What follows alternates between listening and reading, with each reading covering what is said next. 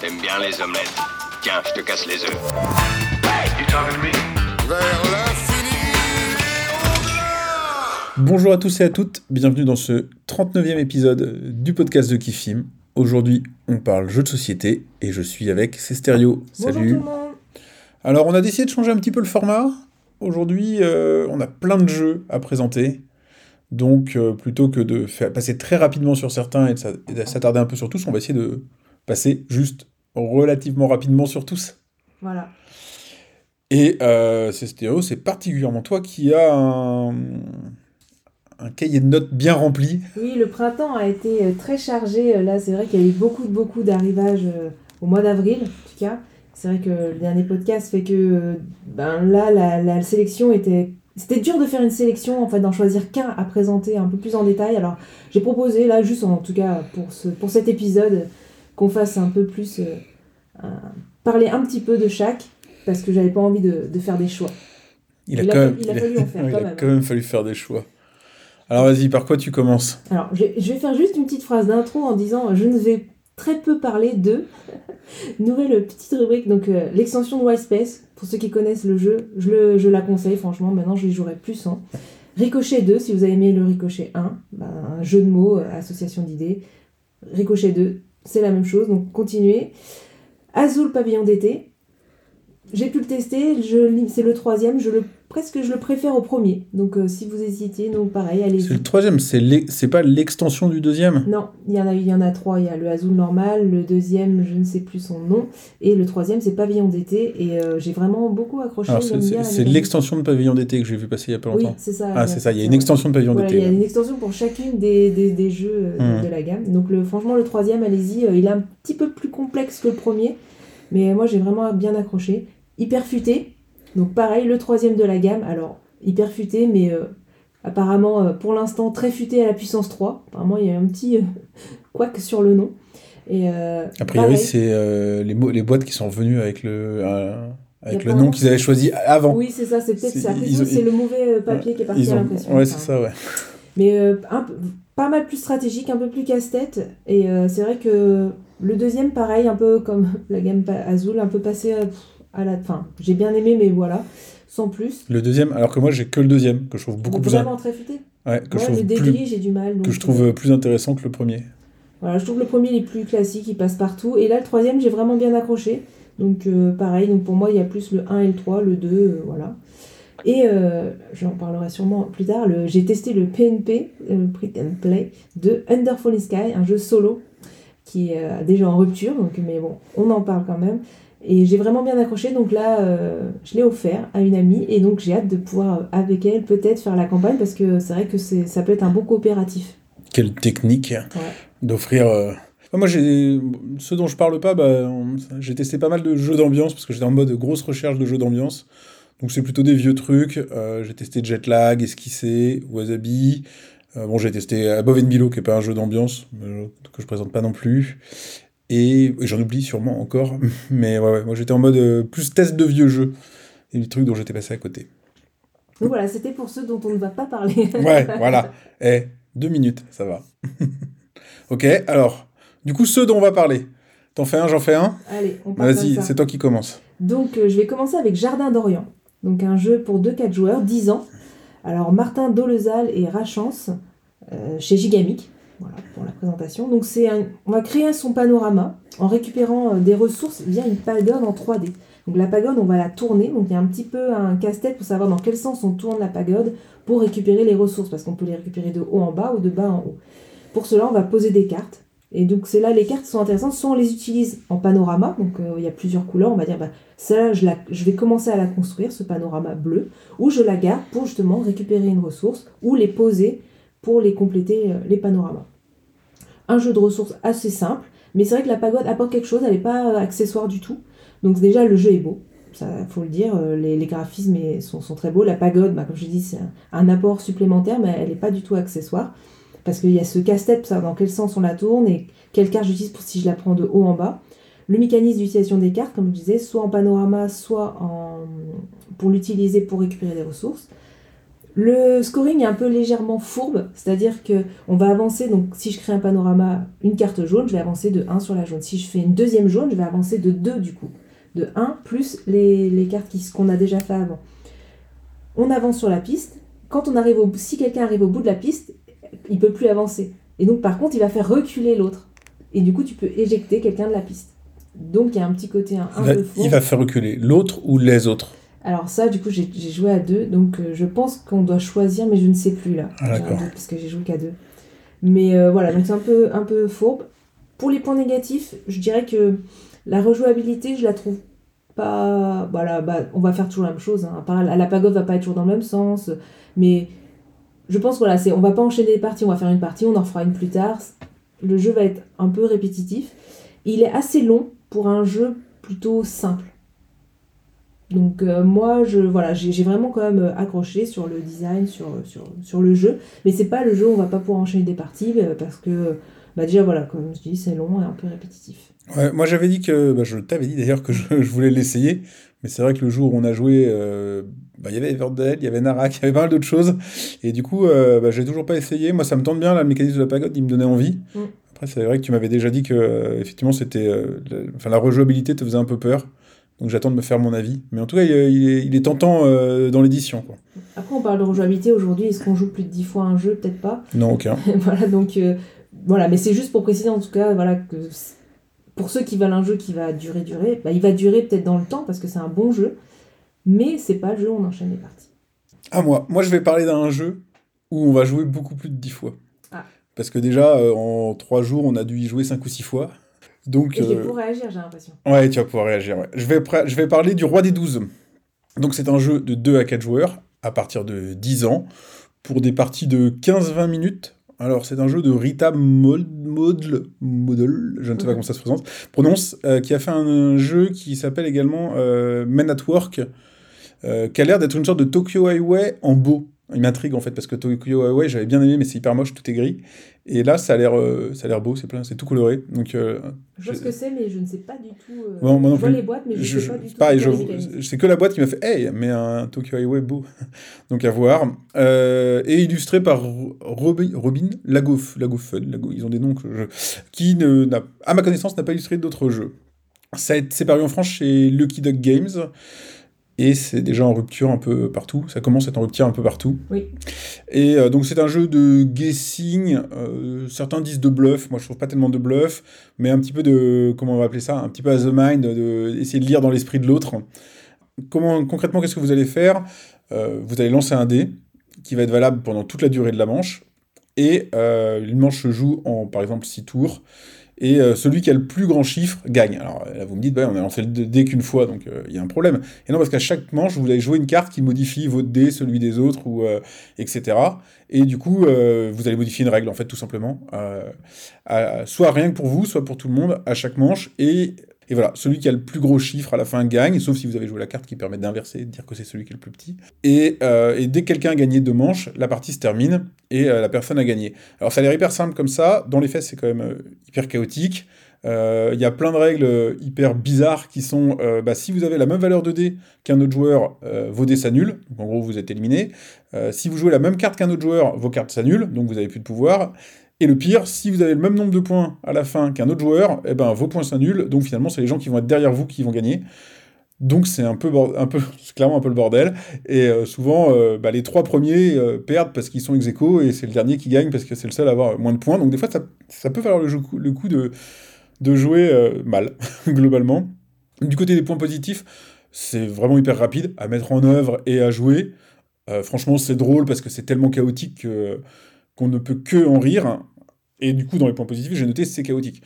C'est hyper chaotique à tel point que euh, pour les gens qui sont un peu comme moi, qui aiment bien gagner et euh, qui aiment bien maîtriser le jeu, moi j'ai un peu du mal avec le hasard et, euh, et le chaos, mais là c'est tellement chaotique que de toute façon on est obligé de le prendre à la, rigolade. Il faut pas envisager un seul instant que vous allez faire une stratégie.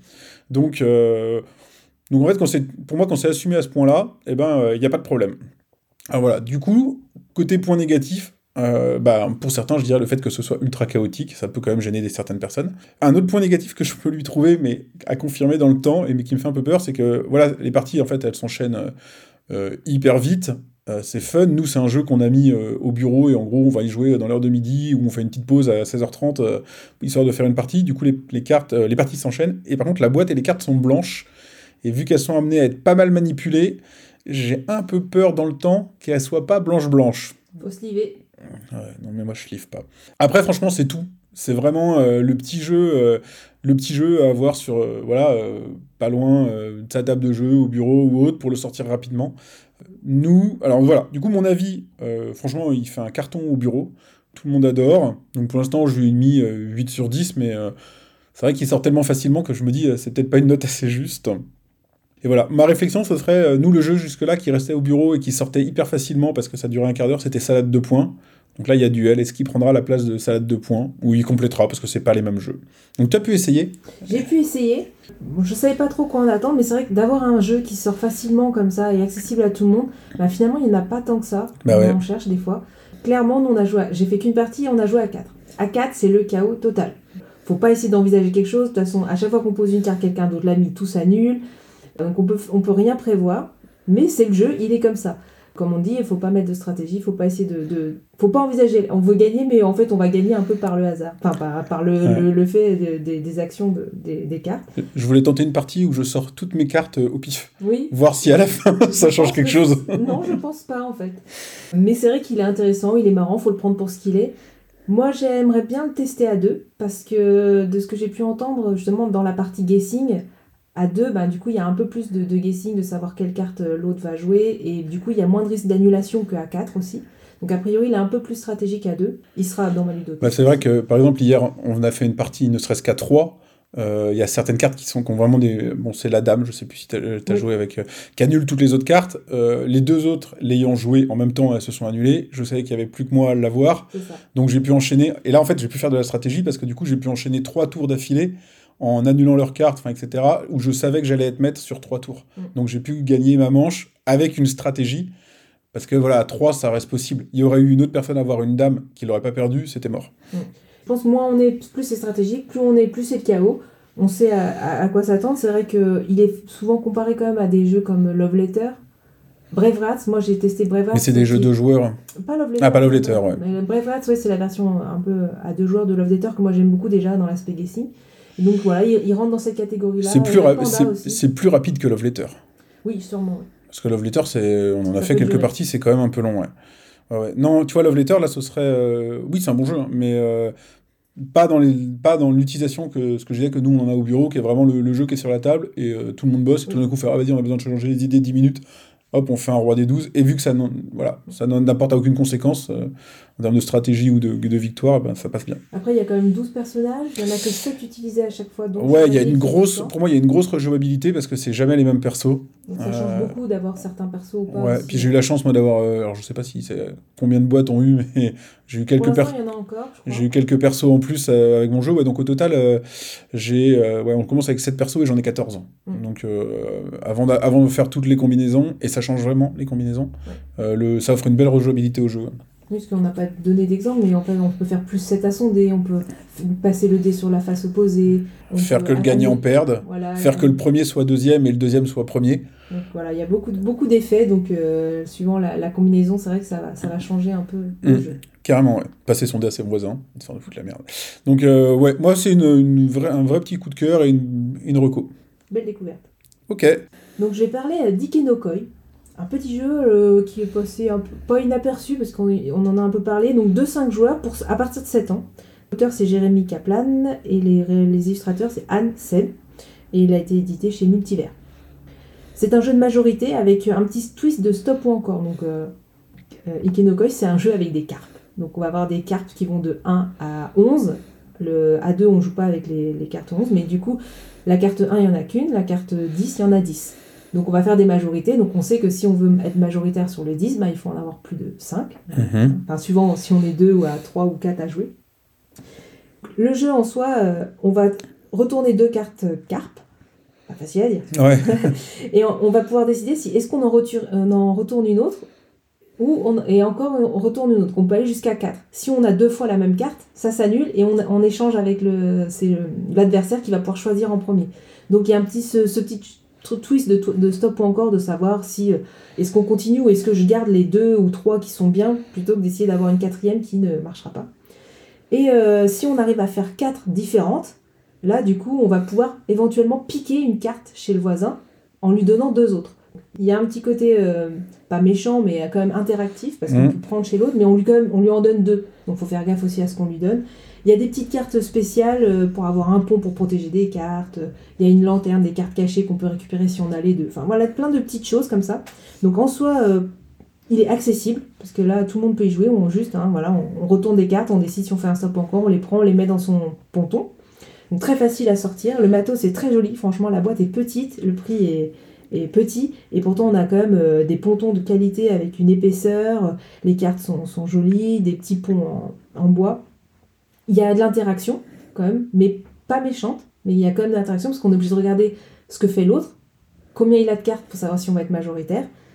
Après, voilà, le calcul de points, c'est simplement, euh, on va gagner des cartes en fonction de. Sur le 10, par exemple, si on est majoritaire sur le 10, on aura 3 points. Si on est majoritaire sur le 2, forcément, c'est plus facile, donc on aura moins de points. C'est que deux joueurs? Non, non, 2-5 joueurs. Ah ouais, pardon. Et euh, du coup, il sort facilement, il est, il est vraiment agréable. Le seul point, les points négatifs, bon, bah, c'est comme on disait, quand il y a un peu de chaos, bah, ça peut ne pas plaire, donc il y a forcément du hasard parce que plus il y a des parties où bah, j'ai- je retourne trois cartes, pouf, deux fois la même. Je retourne trois cartes, deux fois la même. Bon, bah, Après, après c'est inhérent euh, en général à tout stop ou encore. Parce que c'est de la prise de risque. Oui, voilà, c'est ça. euh, Donc, euh, mais des fois, il y en a, ils vont prendre 4, 4, 4, ils vont jamais avoir de. Voilà, et nous, bah, on fait, ça, ça marche pas. Et il y a un- moi, le truc qui m'a dérangé, c'est l'équilibrage des objectifs. Il y a des objectifs, parce qu'on on va avoir des objectifs secrets et un objectif caché. Euh, visible Commun. à tout commun, pardon. Et donc, dans l'objectif secret, il y a des cartes qui peuvent scorer que 3 points, puis il y en a qui peuvent aller scorer jusqu'à 7 ou 8. Donc, si on pioche l'objectif qui va scorer à 8, bah, forcément, euh, l'autre, s'il arrive à le faire, mais comme on ne sait pas avec ses secrets, on peut pas trop l'empêcher de le faire. ouais. Donc je trouve qu'il y a un équilibrage des objectifs qui est pas bon. Donc nous, ce qu'on a fait, c'est qu'on fait un, on en pioche deux et on, On choisit, euh, voilà, on fait un petit draft de- d'objectifs pour être sûr. Après, je sais même pas si finalement l'objectif secret il a, il a lieu d'être, puisque du coup, euh, ça peut fausser euh, la donne. Donc euh, je je sais pas si je le mettrais. Donc là, à comparer un peu dans les jeux qui sont sortis aussi récemment, Tucano euh, de. Théo Rivière là avec euh, des, des fruits, à, pareil, un truc de majorité, puis il y a des toucans qui vont apporter un peu de, de chaos. Éga- également comparé à Salade 2 points. Alors ça, ça à deux points, c'est plus stratégique, je trouve quand même. Un petit peu, Ah, j'ai pas joué à Tekono, mais c'est ce que j'ai lu. hein. Et, euh, mais c'est vrai que je pense qu'ils sont un peu plus accessibles. Enfin, non, c'est un peu, la même chose. Mais après, dans celui-là, il y a le petit twist de stop ou encore. Pas très méchant, mais interactif. Donc je, je trouve que c'était intéressant d'en parler quand même, parce que ça peut plaire quand même à, à beaucoup. euh, petit jeu facile comme ça. Tu lui as mis combien? Oh, je le mettrais 7 quand même. D'accord. Ok. Et ça dure combien de temps une partie, t'as dit? Oh, c'est rapide, hein, ça va être 15-20 minutes, je pense. Ok. Ikenokoi, donc. Ikenokoi, avec des belles cartes. Alors moi j'enchaîne avec un jeu euh, qui vient de sortir, mais qui est une réédition, qui s'appelle donc Equinox. Euh, c'est un jeu de 2 à 5 joueurs, à partir de 10 ans, pour des parties de 45 minutes, 1 heure à peu près. Et c'est un jeu de Rainer Knizia. Donc Rainer Knizia, qui est un peu connu, qui était surtout connu euh, au début... du siècle. C'est l'auteur de Shoten Toten, de Visite Royale et du Seigneur des Anneaux, notamment et illustré par Chris Killiams, qui a illustré, euh, entre autres, Azul, Pandémie, Carcassonne, Coimbra et Men at Work, histoire de, de faire des liens Mhm. comme ça entre les jeux. Et euh, globalement, c'est un jeu de cartes à majorité. Donc on va, on va essayer de se positionner. euh. Alors la majorité, ça à activer des pouvoirs et à gagner des points. Alors, globalement, comment ça marche? En gros, c'est un- une sorte de, de, de bestiaire, un tournoi de- d'animaux, quoi. Donc, il va y avoir euh, huit participants. Donc, euh, on a un renard ailé, on a... euh, voilà, c'est des animaux un peu oniriques comme ça. tous Ça, tr- pour devenir le héros des contes, du prochain conte. je sais possible, j'ai pas lu tout, tout le truc. Ouais, donc c'est un tournoi de huit personnages, et en fait, on va, qui vont s'affronter, et on va, nous en tant que joueurs, parier sur qui va l'emporter. Alors dans les faits, euh, il y, a, souvent euh, plusieurs vainqueurs, enfin plusieurs, entre guillemets, survivants, non éliminés euh, à la fin de la partie, et donc si on a parié bah, sur des animaux qui ne sont pas éliminés, on marque des points. Tout simplement, à notre tour, on va jouer des cartes avec des animaux qui ont une certaine puissance, le jeu se décompose en cinq manches, et à, la fin de chaque manche, en fait, c'est-à-dire dès que tous les animaux, quelqu'un a joué une carte devant eux, et ben celui qui a la valeur de puissance la plus faible est éliminé. Par exemple, à la manche 1, vous éliminez la chouette, c'est-à-dire qu'elle sera plus dans la manche 2. À la manche 3, le plus faible, imaginons que ce soit euh, justement le renard ailé, bah pareil, il sera éliminé, ils reviennent pas, quoi. Donc voilà, c'est assez complexe à expliquer euh, thématiquement. Et c'est d'ailleurs un des défauts du jeu, c'est que euh, ça fait très longtemps que je n'avais pas vu ça. Alors, normalement, je commence par les points positifs, là, je, suis en train de mm. partir dans les points négatifs. Ça fait très longtemps que j'avais pas vu ça. Les règles sont imbitables. C'est hyper mal expliqué. Je pense que nous, notre première partie, on a mis 45 minutes ou 50 minutes à lire les règles, et après, on a joué 45 minutes. Ce qui est hyper dommage parce qu'à notre deuxième partie, on n'a pas du tout lu les règles, on a joué immédiatement parce qu'une fois qu'on l'a en main, il se joue hyper bien.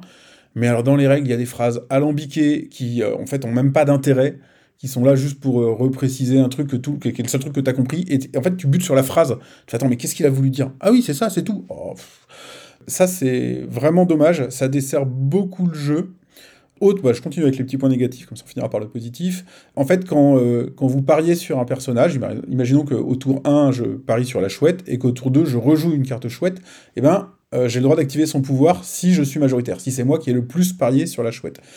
Et donc, en fait, donc vous avez, euh, les cartes sont vraiment magnifiques avec de chouettes dessins, donc vous avez le petit dessin de la chouette, et puis vous avez une sorte de petit rebut qui dit ce que fait la carte.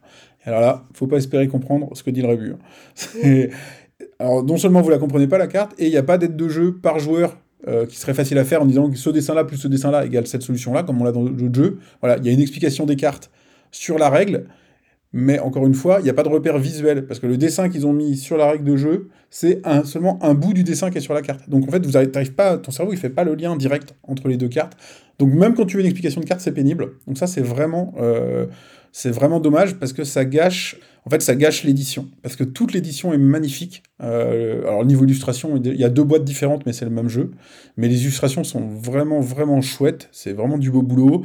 Euh, pour, parier sur les cartes, ils auraient pu mettre des petits tokens en carton et tout. Non, ils ont mis des espèces de petits galets. Alors, c'est pas de la pierre, mais ça ressemble franchement, et du coup, c'est lourd. On les a bien en main. C'est hyper agréable de jouer avec ça. Un peu comme quand dans les, comme dans les jeux, quand il y a des éditions euh, Kickstarter avec des vrais jetons de poker. C'est un peu ce, même sentiment là d'avoir quelque chose de lourd, de quali. Ils ont mis pour chaque joueur un petit sac de couleurs où on met nos pierres dedans. Ça sert à rien pour le jeu, mais quand tu le ranges, chaque pierre est dans son petit sac. Donc c'est vraiment une super édition. C'est du super boulot. Mais ouais, les règles, euh, c'est un massacre. Donc ça, c'est vraiment dommage. Un défaut aussi que certains remontent, alors moi ça me gêne pas, mais les cartes sont très grandes. C'est un format à peu près carte de tarot. Euh, donc ça participe au fait que bah, c'est joli parce que les dessins sont grands et tout. Mais alors, il y a beaucoup de cartes. Donc quand tu les mélanges, euh, et qu'elles sont, plus sont grandes, plus c'est galère. Et en plus, bah, en fait, dans le, tournoi, tu vas faire en fait un tableau de 8 x 5 cases, donc 40 cases. Donc ça prend énormément de place avec des cartes de tarot. Là, il faut pas penser que vous allez y jouer dans le train ou même... Euh, enfin, il faut vraiment prévoir, soit vous avez une grande table basse, soit vous allez jouer sur la table du repas, quoi, parce que il faut beaucoup, beaucoup de place ça peut être un petit côté un peu, euh, un petit peu négatif, quoi. Du coup, du côté du positif, enfin, j'ai déjà dit, c'est vraiment super beau. Euh, ça marche vraiment, c'est super bien édité. Ça, ça fait vraiment plaisir. Et euh, il est très agréable. Alors, la première partie, effectivement, du coup, avec les règles, on a du mal à comprendre. La deuxième, c'est un peu mieux. La troisième, c'est encore mieux. En fait, il y a une courbe d'apprentissage qui est vraiment linéaire en soi. Donc, on, évolue vraiment avec le jeu, ce qui fait que on a tout le temps envie de rejouer parce qu'on comprend un nouveau truc et on se dit ah ouais la prochaine fois je pourrais faire ce coup là machin et tout. Donc ça c'est vraiment agréable. Mon avis général alors c'est vrai qu'au début la première partie euh, hyper hyper dérouté par les règles enfin je pense qu'il y a des gens qui vont buter euh, sur ce jeu à cause de ça. Se dire ah c'est compliqué et tout alors que ça l'est pas tellement. Moi là actuellement c'est ce que je me disais je, je mettrais peut-être 7 sur 10 mais je pense que la note elle va évoluer hyper rapidement vers un 8 ou au-delà, parce que plus on apprend, plus on maîtrise le jeu, et en fait, plus ça devient un vrai jeu tactique, on comprend comment bloquer l'autre joueur, comment activer quel effet, à quel moment, c'est vraiment sympa. Et aussi, pourquoi peut-être que ma note, elle n'est pas tout à fait encore euh, comment, arrêtée et qu'elle peut évoluer. Euh, actuellement, je n'y joué que à deux, ce qui marche très bien, il n'y a pas de problème. Euh, c'est pas une règle adaptée à deux, mais plus il y a de joueurs, plus il y a d'interaction, parce qu'en fait, à deux, vous allez, en gros, globalement, on va parier pas sur les mêmes personnages. On va dire, bah lui, il a parié sur celui-là, ça sert à rien que j'y aille, je prends un autre. Alors qu'en fait, à partir de trois joueurs, tout le monde va devoir parier sur les mêmes animaux, et du coup, là, il y a une vraie question de majorité. Euh, à deux joueurs, la majorité, c'est juste, euh, bon, bah, il a parié là, euh, ça sert à rien, donc j'y vais pas. Alors qu'à 5, il y a huit animaux différents, vous avez 5 jetons pour miser chacun, donc il y a 25 jetons pour miser en jeu au total. Donc là, là, va y avoir du combat et de la majorité, ça va pas être le même jeu. Et je pense que euh, niveau interaction, ça doit devenir très très fort. Donc à essayer Peut-être pas à 5 dans un premier temps, mais il faudrait que je l'essaye au moins à 4 pour voir ce qu'il donne. Ouais. Mais, euh, mais voilà, au final, je suis plutôt content de mon achat. Je trouve euh, déjà parce que voilà, il a vraiment une belle place dans la ludothèque et vu qu'on a envie d'y revenir, bah, c'est que ça marche. Mais effectivement, euh, j'ai hâte de connaître les règles vraiment par cœur et de pas avoir besoin d'y revenir. Tu n'as pas encore eu l'occasion de l'essayer. Non, mais par contre, c'est vrai que c'est moi qui t'en avais parlé. Déjà, il m'avait tapé dans l'œil par le graphisme, par la boîte, euh, tout ça. Donc c'est vrai que j'ai envie d'essayer. Puis tu on a peut-être pas dit, c'est un, quand même un jeu d'enchères, parce que peut-être qu'à deux, on le sent moins, mais euh, c'est vraiment un jeu d'enchères à la base. On va miser sur euh, les personnages. Ouais, alors c'est un jeu, oui, c'est un jeu de majorité slash en, en chair parce qu'en fait, euh, globalement, on va dire que plus, vous misez- plus tu mises tôt sur un animal, plus, ton, plus ta, ta mise vaut cher. Euh, si par exemple toi tu mises sur euh, le renard ailé euh, au tour 1, ta mise vaut 5. Et si moi je, je mise dessus au tour 4, euh, ma mise vaut 4 en fait. Ce qui fait que c'est toi qui contrôle l'animal, donc c'est toi qui peux activer les pouvoirs de cet animal-là. Par contre, si je remise dessus, moi, au niveau 3, bah, je passe à 7, t'es à 5, et c'est moi qui deviens... euh, c'est moi qui, de- qui contrôle cet animal-là. Donc c'est là où je disais, à 2, il y a, ça, ça s'active très peu, pas beaucoup, alors que euh, à 4 ou à 5, ça va, devenir, ça va devenir un point important du jeu. Quoi. Donc hâte d'essayer. Bah, ce sera avec plaisir que je te le ferai essayer. On essaiera d'être 3. Alors je vais faire deux jeux d'un coup là, tac tac. Ok. Donc je vais parler de Suspect parce que ça va être rapide. Donc Suspect, donc pour euh, à partir de 10 ans, donc euh, il y a eu plusieurs scénarios, donc plusieurs euh, auteurs. Donc il y a Guillaume Montiage, Paul Alter, Sébastien Duverge, Nedelec. C'est fait par Studio H. Et donc c'est un jeu d'enquête. Donc euh, ça va être rapide, hein, je peux rien en dire. On va incarner Claire Harper qui est dans les, années 1930 et puis euh, elle se retrouve toujours dans des situations compliquées, il s'est passé quelque chose. Et donc elle va enquêter. Trois scénarios, j'en ai fait deux pour l'instant. Et je les, ai trouvés, je les ai trouvés très intéressants, je voulais vraiment en parler parce que justement, euh, par rapport à d'autres, ben, je trouve qu'ils ils se détachent. Alors, moi, les Sherlock Holmes, il y a beaucoup de lectures et tout, j'ai- eu du mal. Et je trouve que celui-là, il est assez, justement, on va dire, accessible. Donc, euh, il y, a, il y a moins de, de lecture. Il y a trois types de cartes avec des pièces, des indices, des interrogatoires. Donc, on va fouiller une pièce, on va pouvoir interroger des gens. Et je trouve que la mécanique, la mécanique est vraiment bien faite et euh, ça se rapporte un peu plus euh, au crime zoom, je dirais. Donc c'est pas du tout comme des unlock ou des exits, c'est pas des jeux un peu escape game euh, d'énigmes. Là c'est vraiment une enquête et, euh, je le trouve très intéressant. Je voulais en parler parce que il faut la, il l'avoir pour ceux qui aiment les jeux d'enquête. Moi, je joue pas aux jeux d'enquête. Peut-être à tort, hein, j'ai pas eu l'occasion. Et Celui-là, j'en ai entendu beaucoup de bien, effectivement. Trouve que ça change aussi, ça change d'un jeu classique, on va faire autre chose, on va lire, on va chercher. Enfin voilà, c'est un- c'est autre chose qu'on fait. Enfin, j'ai quand même Chronicle of Crimes. Et donc le suivant, c'est Match 5, petit jeu d'ambiance, euh, de 8 joueurs, 10 ans. Carl Brière, euh, l'auteur, et c'est Silly Jelly, euh, pour l'illustration, qui est fait chez Synapse Games. Donc c'est un jeu d'ambiance avec association d'idées. La mécanique, elle est très simple. On va avoir 5 mots qui vont être mis sur la table et on va devoir faire les, associer en- les associations d'idées entre tous les mots disponibles. Chacun va faire ça dans son coin. Au bout de quelques minutes, une fois que tout le monde a fait, on compare. Si on arrive à avoir les mêmes associations avec d'autres, on va marquer deux points. Si notre association est validée par le groupe, on va marquer un point. Et à la fin, on enchaîne deux manches comme ça, tout simplement. Mais c'est chacun pour soi. Chacun pour soi. Mhm. Ça marche plutôt bien. Bon, le seul petit défaut que je dirais, c'est que il y a la phase de notation. Donc si les gens sont un peu longs, ça peut être chacun dans son coin avec son crayon qui peut être long. Et des fois, les associations d'idées, faut aller. Alors, c'est ce qui peut être drôle justement, mais par exemple, il y en avait une, c'était un chanteur ou un groupe de musique et le mot salé. Alors là, on peut chercher longtemps avant de trouver une association entre un chanteur et Oh, tu prends un groupe breton. Il y a la mer en Bretagne. Oui, voilà. Mais après, ça va être soumis à l'approbation euh, des autres, savoir si, euh, du coup, euh, le, enfin, ce qu'on va choisir va être validé. Donc ça aussi, c'est intéressant de savoir. Des fois, on va dire des trucs complètement à l'arrache ou, ou complètement fou. Et les gens vont dire, ah non, ça marche pas dans l'association, ça. et tout. Donc voilà, il y a comme de la discussion. Donc voilà, il est glo- englobant, je trouve. Je sais pas si c'est le bon terme, mais ça veut dire que tout le monde peut y jouer, quoi. Enfin, ça va pas mettre des gens... Inclusif. Voilà, il est inclusif. Donc, euh. Englobant. je Bah, englobant, inclusif, c'est pareil. Donc sur ça, on peut faire y jouer tout le monde, il n'y a, pas- y a pas de règle, comme je dis, hein, on, on met les cinq mots et on fait l'association d'idées. Et puis il est quand même drôle parce qu'il y a des associations qu'on va aller chercher un peu loin, et, et voilà, donc ça vaut le coup, euh, c'est sympa à sortir. Ok. Et ben je continue avec, euh, avec le party game, le jeu d'ambiance, puisque moi je vais parler de Dilem Express. Donc c'est un jeu de 3 à 13 joueurs, à partir de 14 ans, vraiment euh, 14 ans. Il est même recommandé à partir de 16 euh, parfois, pour des parties de euh, 60 à 90 minutes. Il est donné 90 minutes, mais pour moi ça peut jouer plus vite. Et c'est un jeu, un jeu de Scott Hauser, Je connais pas. Il a pas fait d'autres jeux à ma connaissance. Donc, euh, en fait, dans Dilemma Express, il y a un joueur qui va être le conducteur du trolley. Donc, euh, comment on appelle ça en français? C'est le petit machin qu'on met sur les rails. Enfin, une sorte de tramway, disons, par exemple. Le conducteur du tramway va devoir choisir entre deux voies. Et chaque. Euh, il va va toujours y avoir deux voies qui vont. chaque voie va être contrôlée, entre guillemets, par une équipe. Et le but de l'équipe, c'est que. vu qu'ils vont mettre des personnages sur cette voie-là, bah, le but de l'équipe, c'est que le conducteur du tramway bah, décide d'aller écraser les gens qui sont sur la voie de l'équipe adverse. Vous voulez sauver les gens que vous avez mis sur votre voie de train. Donc c'est pas du tout un jeu euh, politiquement correct, mais pas du tout. Parce que globalement, en fait, comment ça marche? Alors, imaginons que euh, je, voilà, je, suis le, je suis le conducteur du, tramway, on met les deux voies, et sur chaque fois, au pif, on met, chaque voie, au pif, on met une, une carte, entre guillemets, avec des gens bien. Alors, euh, par exemple, l'équipe de la voie de gauche, elle va avoir, eh bah, sur la voie de gauche, ah bah, il y a ta grand-mère. Ah, t'as pas trop envie de rouler sur ta grand-mère. Mais sur la voie de droite, il euh, y a le futur sauveur de l'humanité. Ah, où est-ce que tu vas aller? Et là, hop, on commence à jouer. Chaque équipe va jouer sur sa voie, pareil, une carte de gens qu'on n'a pas envie d'écraser. Je sais pas, moi, qui t'as pas envie d'écraser? Ben, Matt, Gandhi, ben, t'as pas envie de l'écraser. Et euh, l'autre équipe, sur sa carte, elle va mettre euh, bah, un petit panier avec plein de petits chiots tout mignons, choupis, t'as pas envie de les écraser non plus. Voilà, ça c'est la phase 1. Phase 2, chaque équipe va jouer sur la voie adverse une carte de gens que tu as envie d'écraser. Donc euh, il y en a qui vont jouer Adolf Hitler, les autres ils vont jouer un pédophile en puissance. Et alors là, ah oui, alors est-ce que je prends la voie où il y a ma grand-mère et euh, le futur sauveur de l'humanité, mais d'un autre côté il y a Adolf Hitler. Ah, c'est un peu embêtant. Euh, ou alors est-ce que j'écrase les, chiots avec...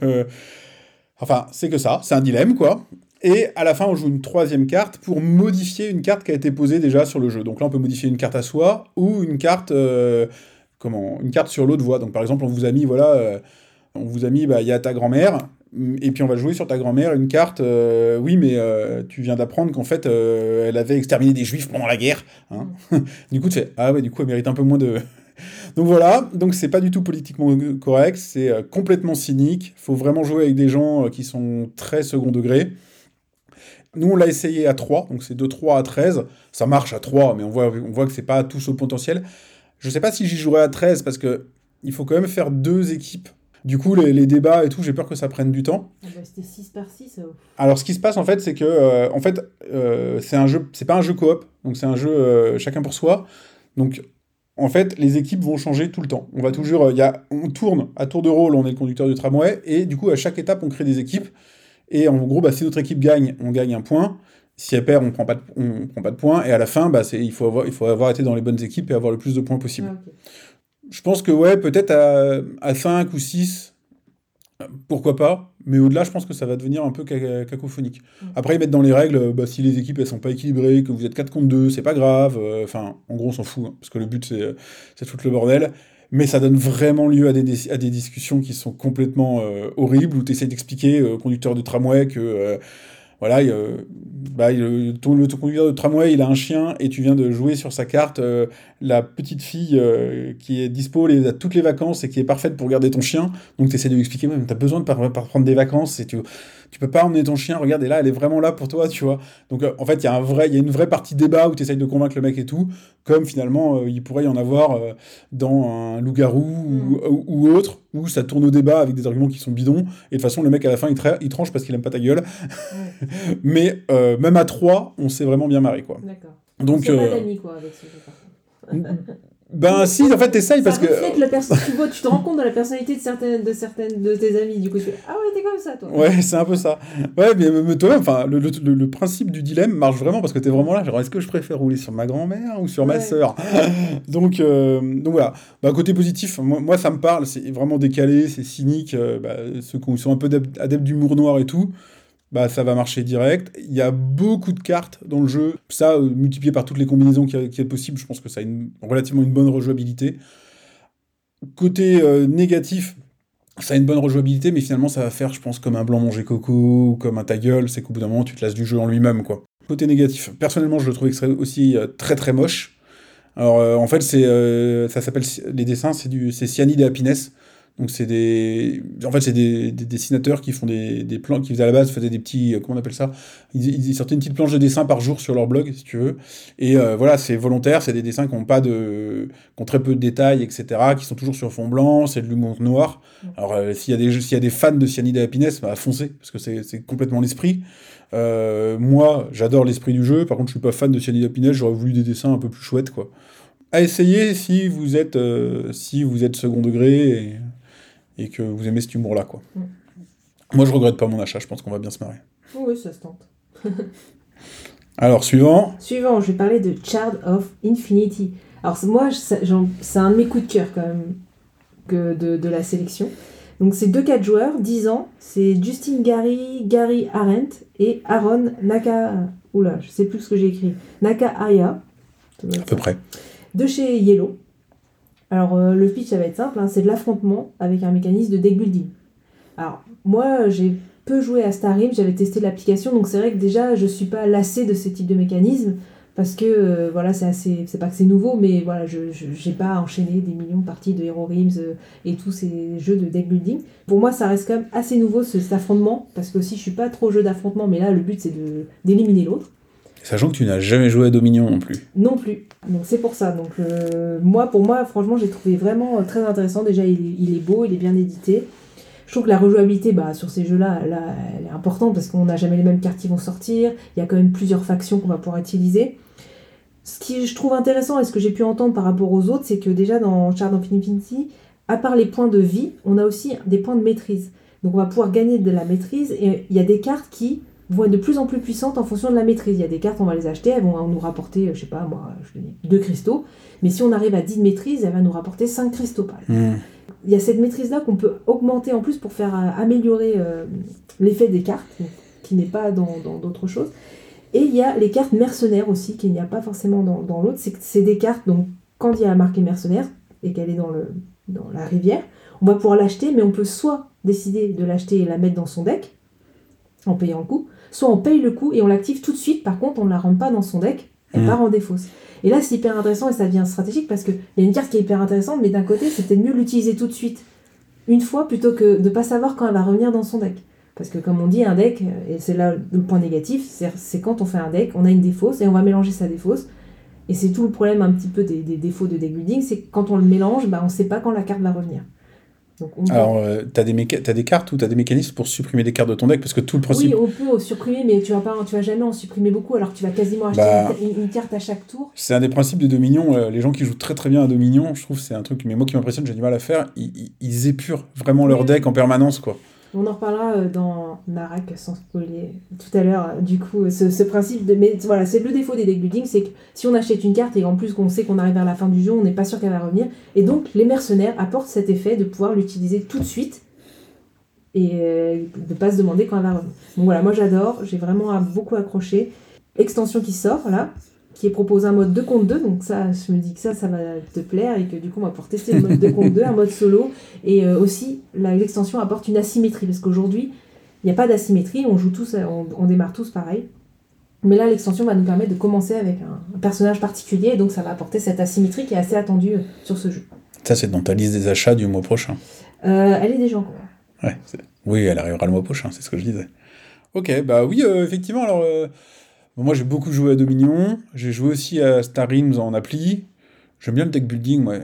Effectivement, euh, là, c'est toujours pareil. Moi, tu m'amènes un jeu par équipe ou un, jeu coop et j'ai envie d'essayer. Donc, euh, ouais, on, essaiera l'extension, carrément. Euh, alors, moi, je vais parler de Flourish, que tu as testé, mais que très brièvement. Et pas du tout. et, pas du tout dans les. En plus, on était que deux, donc pas du tout dans les bonnes conditions. donc, c'est un jeu de 1 à 7 joueurs à partir de 8 ans pour des parties d'environ 60 minutes. C'est un jeu de James et Clarissa Wilson. Alors, euh, James Wilson étant l'auteur de Everdell, donc on en reparlera. Et c'est un jeu de draft, euh, soit en coop, soit en compétitif. Euh, draft combo, slash combo, soit en coop, soit en compétitif. C'est un jeu qui marche réellement à partir de 8 ans, parce que moi j'ai joué avec mes filles de 6 ans, elles adorent. Alors dans Flourish, bah, en fait, vous allez devoir construire un, votre jardin en choisissant des essences de plantes et de fleurs ou en mettant des, petites, euh, des petits pavés, des trucs. Euh, euh, donc voilà, donc vous allez drafter des cartes Et en fait, bah voilà, si vous, avez, vous, si vous mettez des fleurs rouges avec des fleurs rouges, ça gagne des points. Si vous mettez plutôt des plantes vertes avec des plantes vertes, ça va être une autre façon de scorer, etc. Vous ne pourrez pas tout faire. C'est super bien illustré, c'est vraiment joli. Dans, la, dans le mécanisme, par contre, c'est très proche d'un Seven Wonders. Ça révolutionne pas le genre euh, du jeu de draft. Euh, du côté des points euh, bah, du coup, pour continuer un petit peu comme ça dans les aspects euh, donc, euh, négatifs, entre guillemets, donc voilà, c'est pas hyper hyper innovant comme jeu. Point négatif chez nous, bah, c'est quasiment pas dispo en France. Il n'est pas chez Philibert, il n'est pas dans les boutiques. On le trouve. Il n'est pas sorti encore, tout simplement. Bah, en fait, on le trouve sur Amazon France. Euh, je sais pas pourquoi. C'est les versions euh, Kickstarter, mais je pense. Oui, c'est les versions. Alors c'est ça. Il n'est pas encore sorti en boutique. Donc on le trouve sur Amazon France en version Kickstarter avec les règles FR. Donc moi c'est ce que j'ai acheté.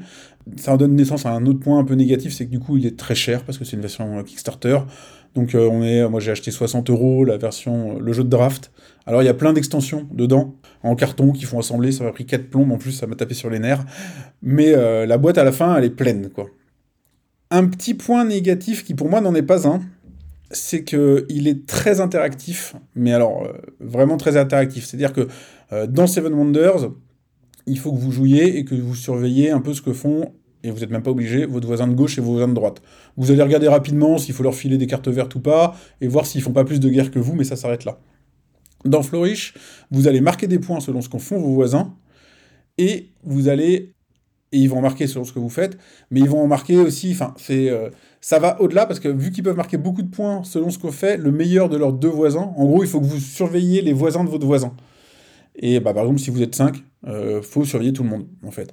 Et du coup, il y a vraiment beaucoup d'analyses à faire, sinon vous risquez de filer une carte à votre voisin qui va lui rapporter beaucoup de points, pas à cause de votre jeu, mais à cause du voisin d'à côté.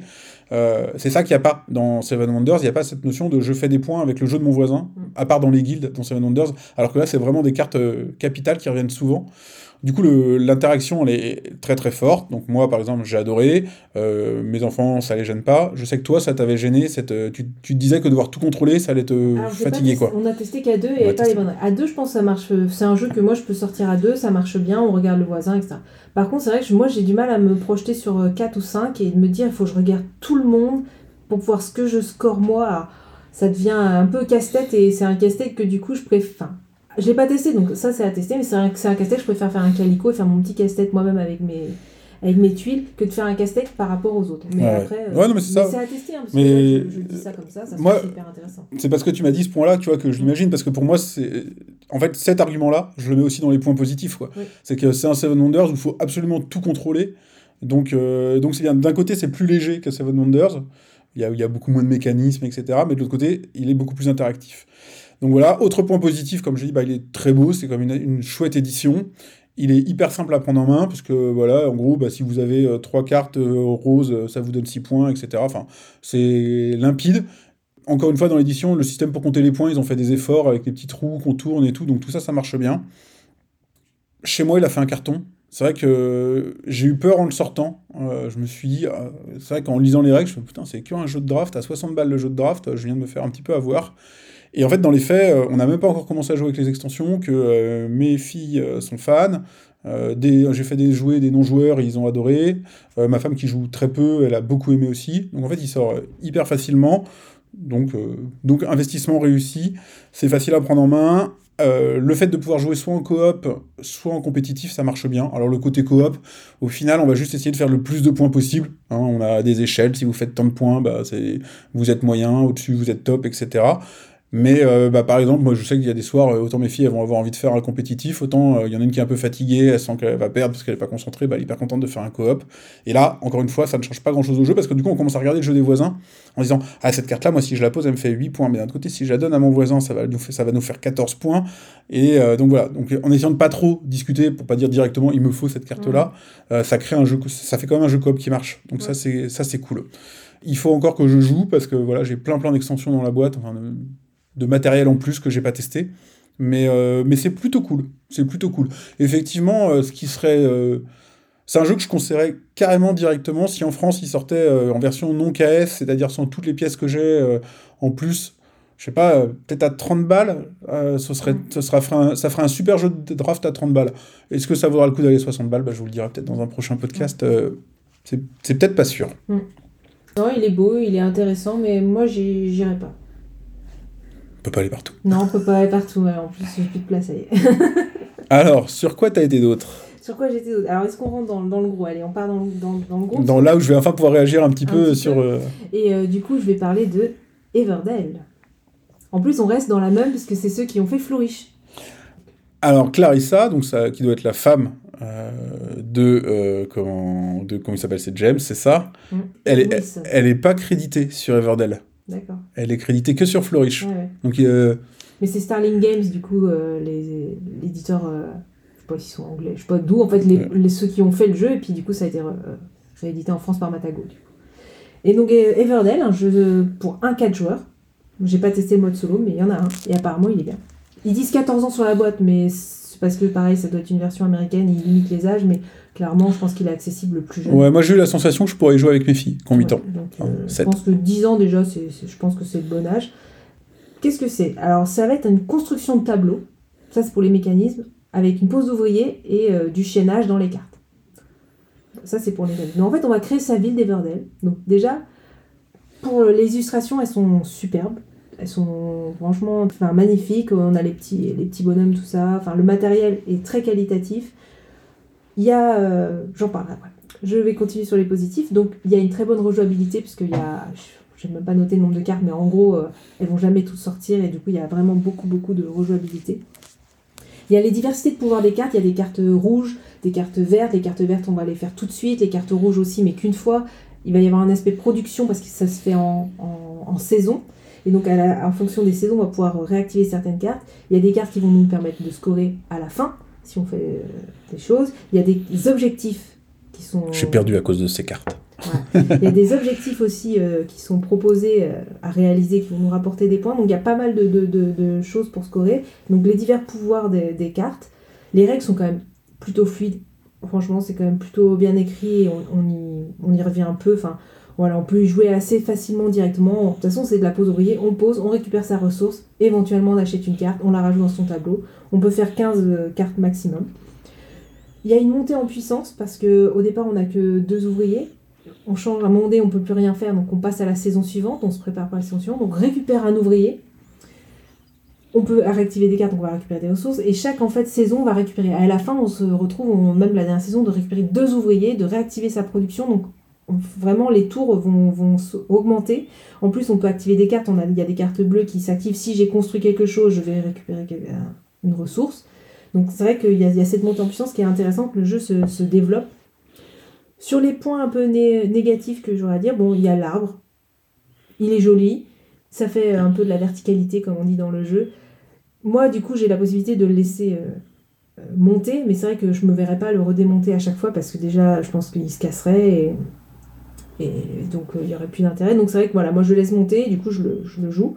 Mais bon, voilà, c'est joli, c'est un petit plus, mais je sais pas si c'est vraiment. Ouais, ça rend l'édition très jolie, mais c'est du gadget quoi. c'est un peu gadget, oui. Les objectifs, donc comme on l'a dit, on- en fait, pour faire un objectif, il faut par exemple avoir deux personnages. Et ben, des fois, dans le tirage de cartes, on a beau tirer des cartes, tirer des cartes, tirer des cartes, ben, les personnages ne tombent pas. Et donc, ben, on peut jamais faire l'objectif. À un moment donné, je m'étais visé sur trois objectifs quasiment, donc j'avais un personnage de chacun, et je, impossible de choper un des autres personnages. Je n'ai pas pu faire l'objectif. Bon, après, c'est pas grave, on se rabat sur. Enfin, pas l'objectif, c'est les événements. Parce que les objectifs, ça, c'est en fonction du nombre de cartes qu'on a. On a. Si on a quatre cartes vertes, on va pouvoir prendre et tout. Ouais, mais euh, moi ça m'a pas tellement gêné dans notre partie parce que finalement ces objectifs-là, toi tu les as faits et moi je les ai pas faits. Et c'est pas ça qui m'a fait perdre. J'ai joué autre chose. On peut jouer autre chose, mais en fait, si tu envisages de les faire et que tu attends la carte, bah, tu fais moins autre chose et donc tu prévois ça. Et donc, Bah, du, potentiellement, du ça coup, te du coup dans, peu- dans notre partie, en fait, euh, pour moi, on les jouait pas. Enfin, effectivement, les... toi, t'avais déjà été refroidi par ça, et du coup, on les jouait pas vraiment. C'est quand on a vu qu'ils étaient faisables qu'on les a fait, quoi. Mais faut Bah, pas les anticiper, quoi. Ouais, bah, un petit peu parce que tu te dis, tiens, là, ce, ce- cet objectif, il demande le monastère. Bon, bah, je prends le monastère et maintenant, dès que je vois le croque-mort ou je sais plus l'association, mais il Ouais. faut que je le prenne, et bah, si elle, elle tombe jamais, bah, elle tombe jamais. Beaucoup de cartes, donc ça revient un peu à ça, c'est que le hasard la pioche. Donc là, euh, c'est- un peu. quand il y a beaucoup de cartes, c'est toujours un peu le, problème. Donc on attend une carte, elle tombera jamais. Et la prairie, qui n'y a pas de mécanisme pour renouveler la prairie. Donc la prairie, c'est les cartes disponibles qu'on peut acheter directement. Et là, il n'y a pas de mécanisme de. de- donc si les cartes n'intéressent personne, bah, on va piocher, piocher, on va avoir des cartes en main, mais du coup, il n'y a, a rien pour euh, renouveler cette prairie. Et je reviens juste euh, pour, euh, par rapport au hasard de la pioche, c'est que comme j'ai, il y a un chaînage, j'ai pas beaucoup parlé, donc par exemple, si euh, on a une ferme dans son, dans son village, on va pouvoir construire l'époux ou l'épouse, par exemple, gratuitement. Donc ça, c'est une fois. Donc si j'ai une ferme, je construis euh, Comme dans Seven. Wonders. voilà, donc on a un système de chaînage. Et donc là, c'est pareil en fait. Donc c'est le problème de la pioche, c'est que si quelqu'un il a les, des- les, les cartes de base pour faire le chaînage et qu'il pioche, c'est ce qui s'est passé dans une de mes parties. C'était vraiment tout la fin. Mon adversaire me dit Bah, moi j'ai plus rien à faire, j'arrête. Puis finalement, il peut piocher. Il pioche et boum, chaînage, il pose une carte. Il repioche une après, je sais plus pourquoi il avait la possibilité de piocher. Et pouf, il boum, chaînage. Et du coup, évidemment, les, il avait plus rien à faire. Et les deux dernières cartes, eh ben, il peut poser et du coup, il passe devant. Parce qu'il a eu la chance de tomber sur les cartes qui faisaient le chaînage et qui rentrent dans sa Ça reste un jeu de cartes. ça reste un jeu de cartes, mais voilà, c'est important de le dire qu'il y a quand même cet aspect-là. Après, moi, j'adore y jouer, je trouve que c'est plaisant, c'est assez paisible. Voilà, on, on fait, son, on fait sa- sa- sa- son petit village. On peut le comparer un peu à, à Wingspan dans la construction de tableaux, avec un peu quand même de combos, de, de, de, de pouvoir de cartes. Donc, euh, mais avec le mécanisme. Donc, de- J'ai pas joué beaucoup à Wingspan, je sais pas si la comparaison vient, me viendrait, mais. Il y a- un peu système quand même de, de ressources et de construction de ces cartes, et ces cartes vont avoir des pouvoirs, donc on est un peu quand même dans, dans, dans un, quelque chose, bah, c'est pas le même jeu, mais c'est qu'il y a, il y a quand même des similarités avec cette pose d'ouvrier, euh, là vraiment, qui du coup fait que si quelqu'un s'est mis, on peut ne plus pouvoir avoir cette ressource éventuellement. Ouais, bah moi j'avais beaucoup aimé notre partie. J'ai beaucoup aimé notre partie. J'ai trouvé effectivement euh, facile à prendre en main. Il y a juste le- effectivement le- les couleurs des cartes qui en fait faisaient que c'était des cartes qui donnaient des points en fin de partie ou qui étaient et, euh, comment effectives immédiatement que finalement je, je suis passé à côté. Ça m'a coûté pas mal de points en fin de partie parce que du coup j'avais pas du tout anticipé ça. Mais euh, on n'est jamais bloqué, on peut toujours faire quelque chose. euh, L'univers il marche bien, le thème est pas plaqué, enfin pas trop plaqué dans tous les cas. L'édition est vraiment chouette. Il y a plein de cartes. Moi, j'ai ouais, j'ai bien aimé. Il est. J'hésite à l'acheter là. J'hésite pas mal à l'acheter. Parce qu'il était, il est plus dispo, mais il est de nouveau en préco. Ouais. Non, Donc, euh, euh, Je pense que c'est un chouette jeu. Ouais, puis de toute façon, voilà, c'était un des jeux les plus attendus en France parce qu'il est déjà sorti. euh, Il y a déjà pas mal d'extensions à l'é- euh, à l'étranger. oui, c'est ça. Il y a On est en VO. trois ou quatre extensions déjà, et moi je l'attendais depuis deux ans, j'en avais entendu parler déjà à Essen, je sais plus quelle année, et donc je l'attendais, je l'attendais, et il est, il a enfin sorti là du coup au mois d'avril, et j'ai pas été déçue, c'est vrai que c'est voilà, le jeu est beau, et moi j'aime bien ces jeux un peu plaisants, on n'embête pas trop l'autre, enfin voilà, on fait Non. chacun son truc dans Il y a des coin. petits trucs pour embêter un peu de temps en temps, mais c'est. C'est plus histoire de dire qu'il y a un peu d'interaction dans le jeu, quoi. Mais c'est Ouais. pour ça que j'aimerais, faut- j'ai envie de tester le mode solo, parce que du coup je pense que c'est un jeu qui se prête très bien au solo, on fait ses objectifs, et apparemment on se bat contre Paillasson. Ah, attention. Et euh, donc voilà, je me dis que ça c'est un jeu qu'il faudrait que j'essaie en solo. Bah écoute, je pense que je vais décider ce week-end si je l'achète ou pas, Mm. ou, euh, ou si je pars sur autre chose. Ok, je continue. Oui. Moi, je vais parler, je vais, je vais accélérer un petit peu.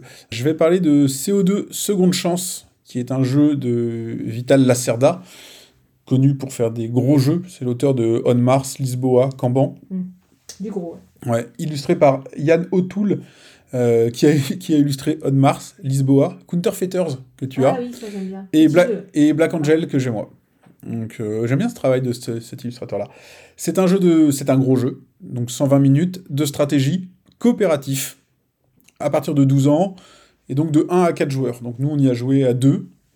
Donc dans CO2 seconde chance, chaque joueur incarne en fait une société, une compagnie euh, d'énergie et on va devoir en fait euh, innover avec pour objectif de baisser la pollution dans le monde euh, mais tout en répondant à la demande d'énergie bah, de la société en général.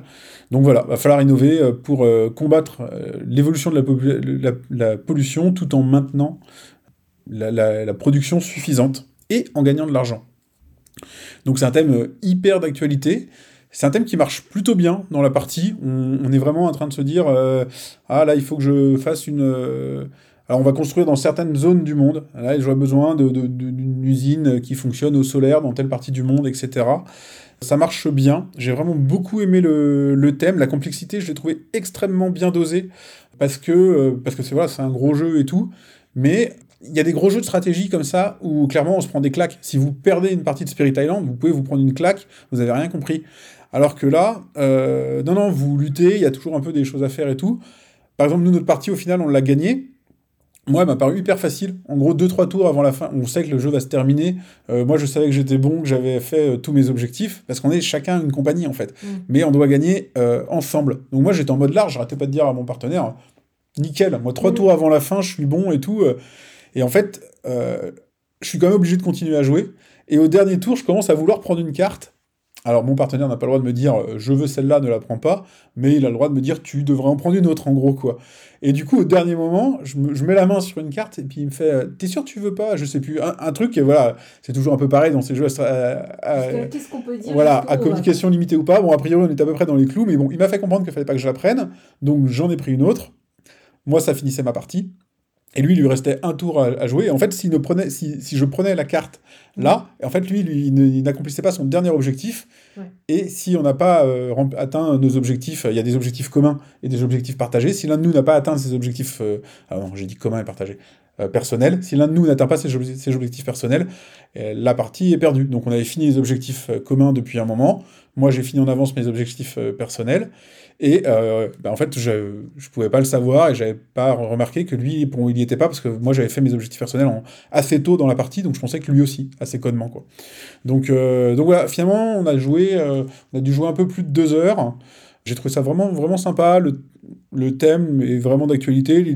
Comment, tout ce qui est illu, tout ce qui est euh, édition, c'est quali. Je pense que c'est un, c'est un bon jeu. Bon, alors, en plus, pour moi, forcément, moi, je suis fan de stratégie et de coop. Donc, euh, il n'y en, a pas- il y en a pas des millions. J'ai trouvé que c'était c'était pas mal. Donc, euh, ouais, à essayer. Voilà, essayez, trop essayer de, essayer, essayez de l'essayer, puis vous l'achèterez euh, si Mhm. vous, ça vous parle. Mais c'est un chouette jeu. Ouais. T'es sérieux Pourquoi pas? Mais c'est vrai que moi, dès que ça dépasse deux heures, euh, à part terraforming, j'ai du mal. Mais pourquoi pas? Après, euh, je me dis, c'est un coop, euh, ouais, ça se tente. Ah ben, Ça sera organisé. Ouais. Alors, combien il t'en reste Euh, il m'en reste beaucoup encore. Alors. Donc, je vais aller. Je vais parler. On va parler du, du celui qu'il faut parler. Voilà. Comme ça, après, on verra. Donc, je vais parler des ruines perdues de Narak. Donc, les ruines perdues de Narak, Arnak pour la version anglaise. Donc, euh, forcément, ils ont changé le nom parce qu'ils trouvaient qu'Arnak, ça pouvait porter euh, peut-être à défaut au jeu. Sauf que Arnak, c'est un vrai temple, Hmm. et pas Narak. Mais bon, les ruines perdues de l'Arnak, c'était enfin c'était un peu voilà. Bon, c'est un jeu 1 4 joueurs, un mode solo aussi. Euh, 12 ans, ils ont marqué sur la boîte. Alors, c'est Elwin Min pour euh, auteur illustrateur, je sais pas trop. Et c'est paru chez Yellow.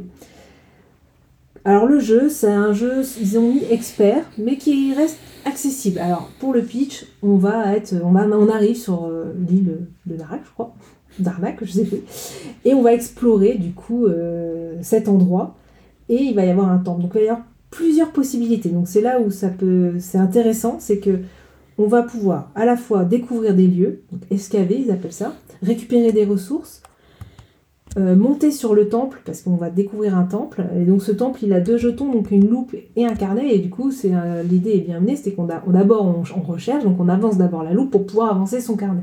Donc là, euh, l'esprit est gardé dans un peu l'histoire et ça. C'est un mélange de plusieurs mécanismes.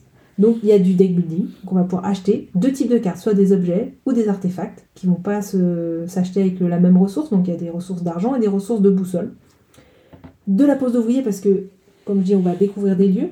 Donc pour découvrir les lieux, on va poser son... bah, on va avoir déjà des, cartes de déplacement, des pas, des charrettes, des bateaux ou des avions. Et on va pouvoir aller de plus en plus loin comme ça euh, sur l'île. On va pouvoir défausser par un pas pour accéder sur les premiers euh, endroits euh, pour récupérer des ressources un peu classiques, on va dire, pose ouvrier. Mais après, on va pouvoir développer. Donc si on a des boussoles, donc du temps, si on dé- dépense trois boussoles, on va avoir plus de temps. Donc on va pouvoir aller un peu plus loin dans l'île. Donc on va du coup pouvoir aller découvrir un lieu un peu plus poussé qui va nous apporter des ressources, mais il y a des gardiens qui le protègent. Donc on va pouvoir récupérer la ressource, mais après, le gardien, si on n'arrive pas à le défausser, à le faire partir, on va récupérer une carte peur qui nous amène des choses, des points négatifs à la fin. Et en fait, cette idée est bien montée parce qu'il y a trois, enfin bien amenée, je trouve qu'il y a trois zones. Donc la zone la plus loin, il faut six boussoles. Par contre, les tuiles, on nous rapporte encore des trésors plus importants. Donc il y a plein de, de choses à gérer. Donc c'est un jeu euh, d'optimisation vraiment. Donc là, c'est moi j'appelle ça une optimisation avec un grand O parce qu'en fait, euh, on est, c'est un jeu très exigeant. L'ordre de ce qu'on, des choses qu'on va faire. Si je récupère cette ressource-là, je vais pouvoir monter sur le temple. Le temple va me donner ça, et du coup, comme j'aurai une boussole, je vais pouvoir aller ensuite sur un autre. franchement, il y a vraiment cette optimisation et cet ordre des actions qui, qui change vraiment beaucoup de choses. Donc, il faut vraiment faire euh, attention à ça. C'est une interaction indirecte, parce qu'on va pas, on va vraiment quand même jouer dans son coin. Sauf euh, sur le temple, on va avancer. Le premier à arriver à certains endroits, il va récupérer euh, une petite euh, ressource. Ouais, tu piques, tu piques des ressources euh, avant les autres, quoi. Tu, tu, Juste sur le temple. tu peux parfois te dire je vais aller là, histoire que t'aies pas cette ressource-là, quoi. Oui, et puis après, c'est sur les lieux, c'est-à-dire que ben, si quelqu'un est sur un lieu, comme dans tout placement d'ouvrier, on peut pas y aller. Donc ça, ça peut être aussi embêtant, mais on va pas forcément le faire exprès. On va aller chercher la ressource qui nous intéresse, et du coup, l'autre ne pourra pas y aller. Je trouve qu'il y a un bon mélange des mécaniques. Je trouve que ça, ça, marche vraiment bien, parce que il faut essayer de tout faire un peu. Mais euh, c'est pas évident parce que moi, là, les dernières parties, en fait, à chaque fois, je perds parce que j'ai moins de points sur les cartes. Donc, c'est que je n'achète pas assez de cartes. Donc, il faut que j'arrive à essayer d'acheter plus de cartes. Mais si j'achète plus de cartes, c'est des ressources que j'utilise pas pour aller ailleurs. Donc, il va falloir que. Faut, faut réfléchir à ça. Le matériel est vraiment super, quand même, euh, au niveau de la qualité, euh, des petites ressources, euh, même les cartes et, et, tout. Je trouve c'est hyper intéressant.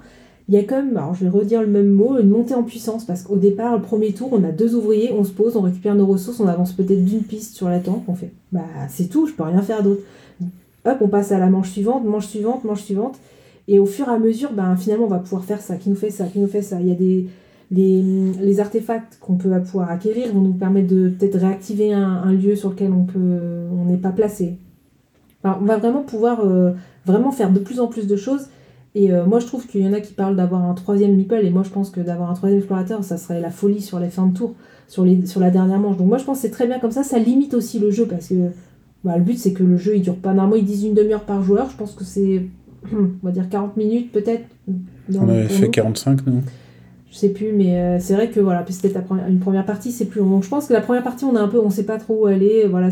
Mais je pense que nous maintenant, euh, enfin, je joue beaucoup avec, euh, une amie et là maintenant, on va assez vite dans nos tours de jeu. Avant, on mettait des, plombes. Là, maintenant, on va assez vite. Si je fais ça, je fais ça. Si je fais ça, je fais ça. Et en fait, on arrive à optimiser son, son, son, son- sa partie, quoi.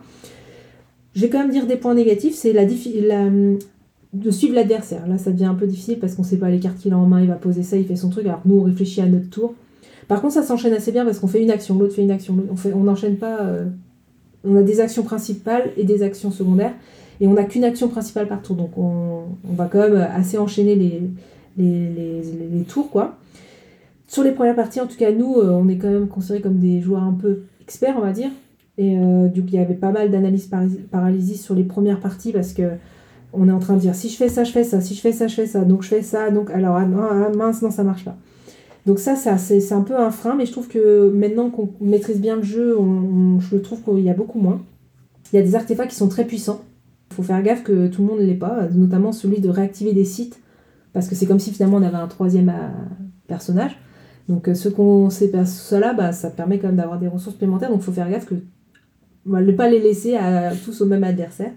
Et la rejouabilité, en fait, bah, je trouve toujours un intérêt, j'y rejoue euh, beaucoup, mais finalement, bah, le temple reste le même. euh, du coup, j'ai envie d'y rejouer, j'y rejoue tout le temps, j'ai pas de lassitude, mais finalement, c'est vrai que c'est pas, euh, ça reste finalement assez similaire.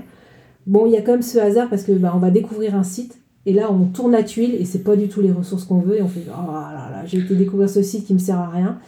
Mais, euh, mais voilà, après de ce truc-là, bah, on, va, on va réoptimiser en fait. On- C'est opportuniste, c'est-à-dire bah, bah, finalement j'ai ça comme ressource, bah, finalement je vais plutôt faire ça. Bah, Et en fait, on c'est opportuniste, donc en fonction de ce qu'on fait, on va réorienter un peu euh, sa stratégie. Et le but, c'est quand même d'essayer de, de tout faire, de monter sur les temples, de découvrir, de récupérer des artefacts. Et euh, voilà, moi pour l'instant, j'ai pas du tout de lassitude. En plus, j'ai pas encore joué avec le plateau qui est recto verso, qui apporte de la complexité, parce que les choses sont plus dures à, avoir. Donc je pense que là, je vais bientôt passer à au plateau euh, de l'autre côté. Mais voilà, pour l'instant, j'ai pas la suite. Ça reste vraiment euh, un, très, bon jeu pour moi. Euh, je mets bien une note de, de 9 parce que par rapport à ce qu'il est dans, dans l'univers d'aujourd'hui, je pense qu'il trouve bien sa place et donc je le conseille à, à beaucoup de gens au moins à essayer. Ouais, bah moi j'ai fait une partie avec toi. Alors je pense que du coup j'en avais entendu trop de bien aussi hein, en amont. C'est souvent ça, quand Comment- on s'attend beaucoup, des fois on peut être déçu. Ouais, et du coup en fait, ouais, je suis sorti de ma partie un peu déçu au final. Euh, bah, je l'ai pas trouvé super original. Je m'a pas, euh, ça marche, hein, oui, le thème, ça marche, machin et tout. Mais je suis pas sorti en disant waouh, ça c'était nouveau, c'était cool. Il y a deux trois trucs qui m'ont frustré euh, dans la partie. le hasard. Alors tu vois, on parlait d'Everdell, de trucs où c'est des jeux de cartes, et quelque part, voilà, il y a du hasard, c'est pas trop gra- grave. Mais effectivement, euh, bah, la, copine dont je parlais, avec laquelle euh, j'ai joué également, dans la partie en tout cas qu'on a fait, elle a une chance insolente, c'est fatigant. Tu peux pas lutter, quoi. T'es là en train de, de, lutter pour faire des débloquer, enfin battre des monstres qui sont un peu galères et compliqués. Et euh, elle, elle va. alors là, c'est elle, hein, mais bon, c'est du hasard, donc ça peut être toi la fois d'après. Mais ça se passe hyper bien, puis ça se passe bien, hyper bien une fois, deux fois, trois fois. Au bout d'un moment, elle prend de l'avance. Et ça m'amène à mon. Au deuxième truc qui m'a un peu gêné, j'ai trouvé que, bah, en fait, euh, voilà, au bout d'un moment, euh, bah, les gens qui ont pris de l'avance, euh, tu sais que tu les rattraperas pas, quoi. Ils en ont trop et ça devient plus facile pour eux. Et notamment avec la progression sur, le temple. Quelqu'un qui a deux cases d'avance sur toi, c'est mort, quoi. Tu le rattraperas jamais. Tu es en train de galérer pour essayer de faire des trucs. Au final, j'avais pas trop l'impression de jouer au même jeu qu'elle. C'est, euh, C'était en mode tout se passe bien pour elle, si je fais ça, je fais ça, alors que toi, tu galères, hein, viens de te faire est-ce que je vais me faire un petit truc et tout. Et un autre point qui m'a gêné, alors pourtant ça m'arrive vraiment pas souvent parce que euh, moi, la, durée des jeux, c'est rarement un inconvénient pour moi. Mais euh, comme tu disais, c'est pas un jeu expert. C'est un jeu, euh, bon, c'est pas un jeu famille, mais on va dire c'est quelque part entre les deux. Il devrait être rester, il reste relativement abordable et c'est long. Ça, alors faudrait que je rejoue, hein, bien entendu, mais on a joué deux heures et demie, entre deux heures et demie et entre deux heures et quart et deux heures et demie. Euh, ouais, bah, je suis désolé, mais un CO2 seconde chance, c'est deux heures, quoi. Mm. Et la complexité est vraiment tout autre. Je crois que c'est peut-être la première fois que ça me le fait. Alors, euh, bon, euh, à rejouer, peut-être. comment. Peut-être c'est pas de chance aussi, machin et tout. Mais euh, ouais, je l'ai trouvé. Pour la c'est un argument que tu utilises toi assez, assez souvent. Et euh, je le perçois pas tout le temps, parce que moi, c'est rarement un problème. Surtout que moi, je prends mon temps à jouer, cl- clairement. Mais euh, j'ai pas forcément eu cette impression d'avoir, moi, pris du temps dans, dans Narak. Et à la fin, de me dire, euh, de regarder ma montre en mode. euh, Bon, bah là, euh, en fait, euh, ce serait bien si à une heure et demie ça aurait terminé, tu vois, j'aurais jamais dit ça, euh, c'était pas mal, quoi. Alors peut-être aussi qu'il y a un petit effet, euh, on avait eu ça dans un autre jeu, euh, je suis en train de chercher lequel c'était, c'était avec la même joueuse, où c'est en mode, euh, ouais, allez, finis la partie, achève-nous, et on n'en parle plus, quoi. Mm. C'est une fois que t'as pris de l'avance et qu'on te rattrapera pas, j'ai pas besoin d'aller quelque part de faire durer la partie une demi-heure de plus, quoi. Donc ouais, je suis sorti un peu déçu, euh, à brûle pour point comme ça, si si je devais le noter, j'aurais sûrement mis euh, quelque chose comme 6, qui est pas vraiment une super note. Après, je sais que, voilà, clairement, il y a des points, je dirais, je suis un peu passé à côté, alors je dirais, bon, bah, ok, peut-être 7.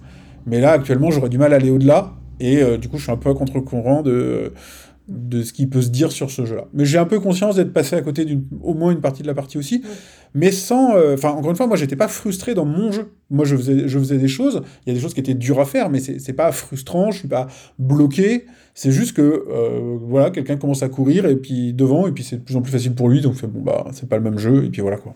Là, c'était vraiment une partie particulière parce que ça, ça atteint vraiment des, des, des hauts points, en tout cas pour elle. C'est vrai que quand moi j'ai refait, j'ai fait quand même beaucoup, beaucoup de parties.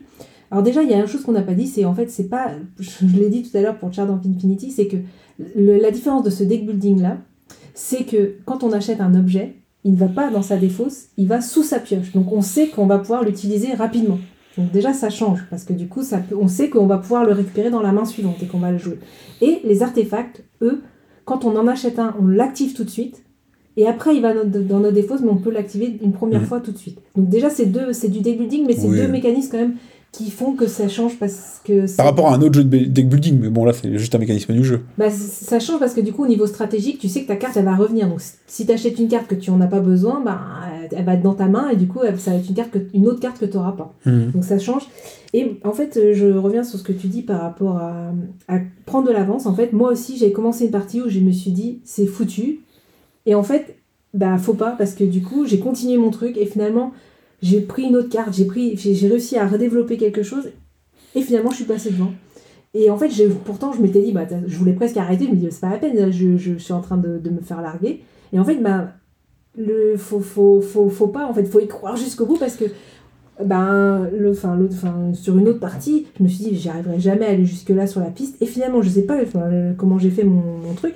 J'ai réussi à récupérer ça, finalement ça. Et j'ai réussi à avancer. Et finalement, j'aurais pu faire une autre action, puisqu'on peut tuer son gardien.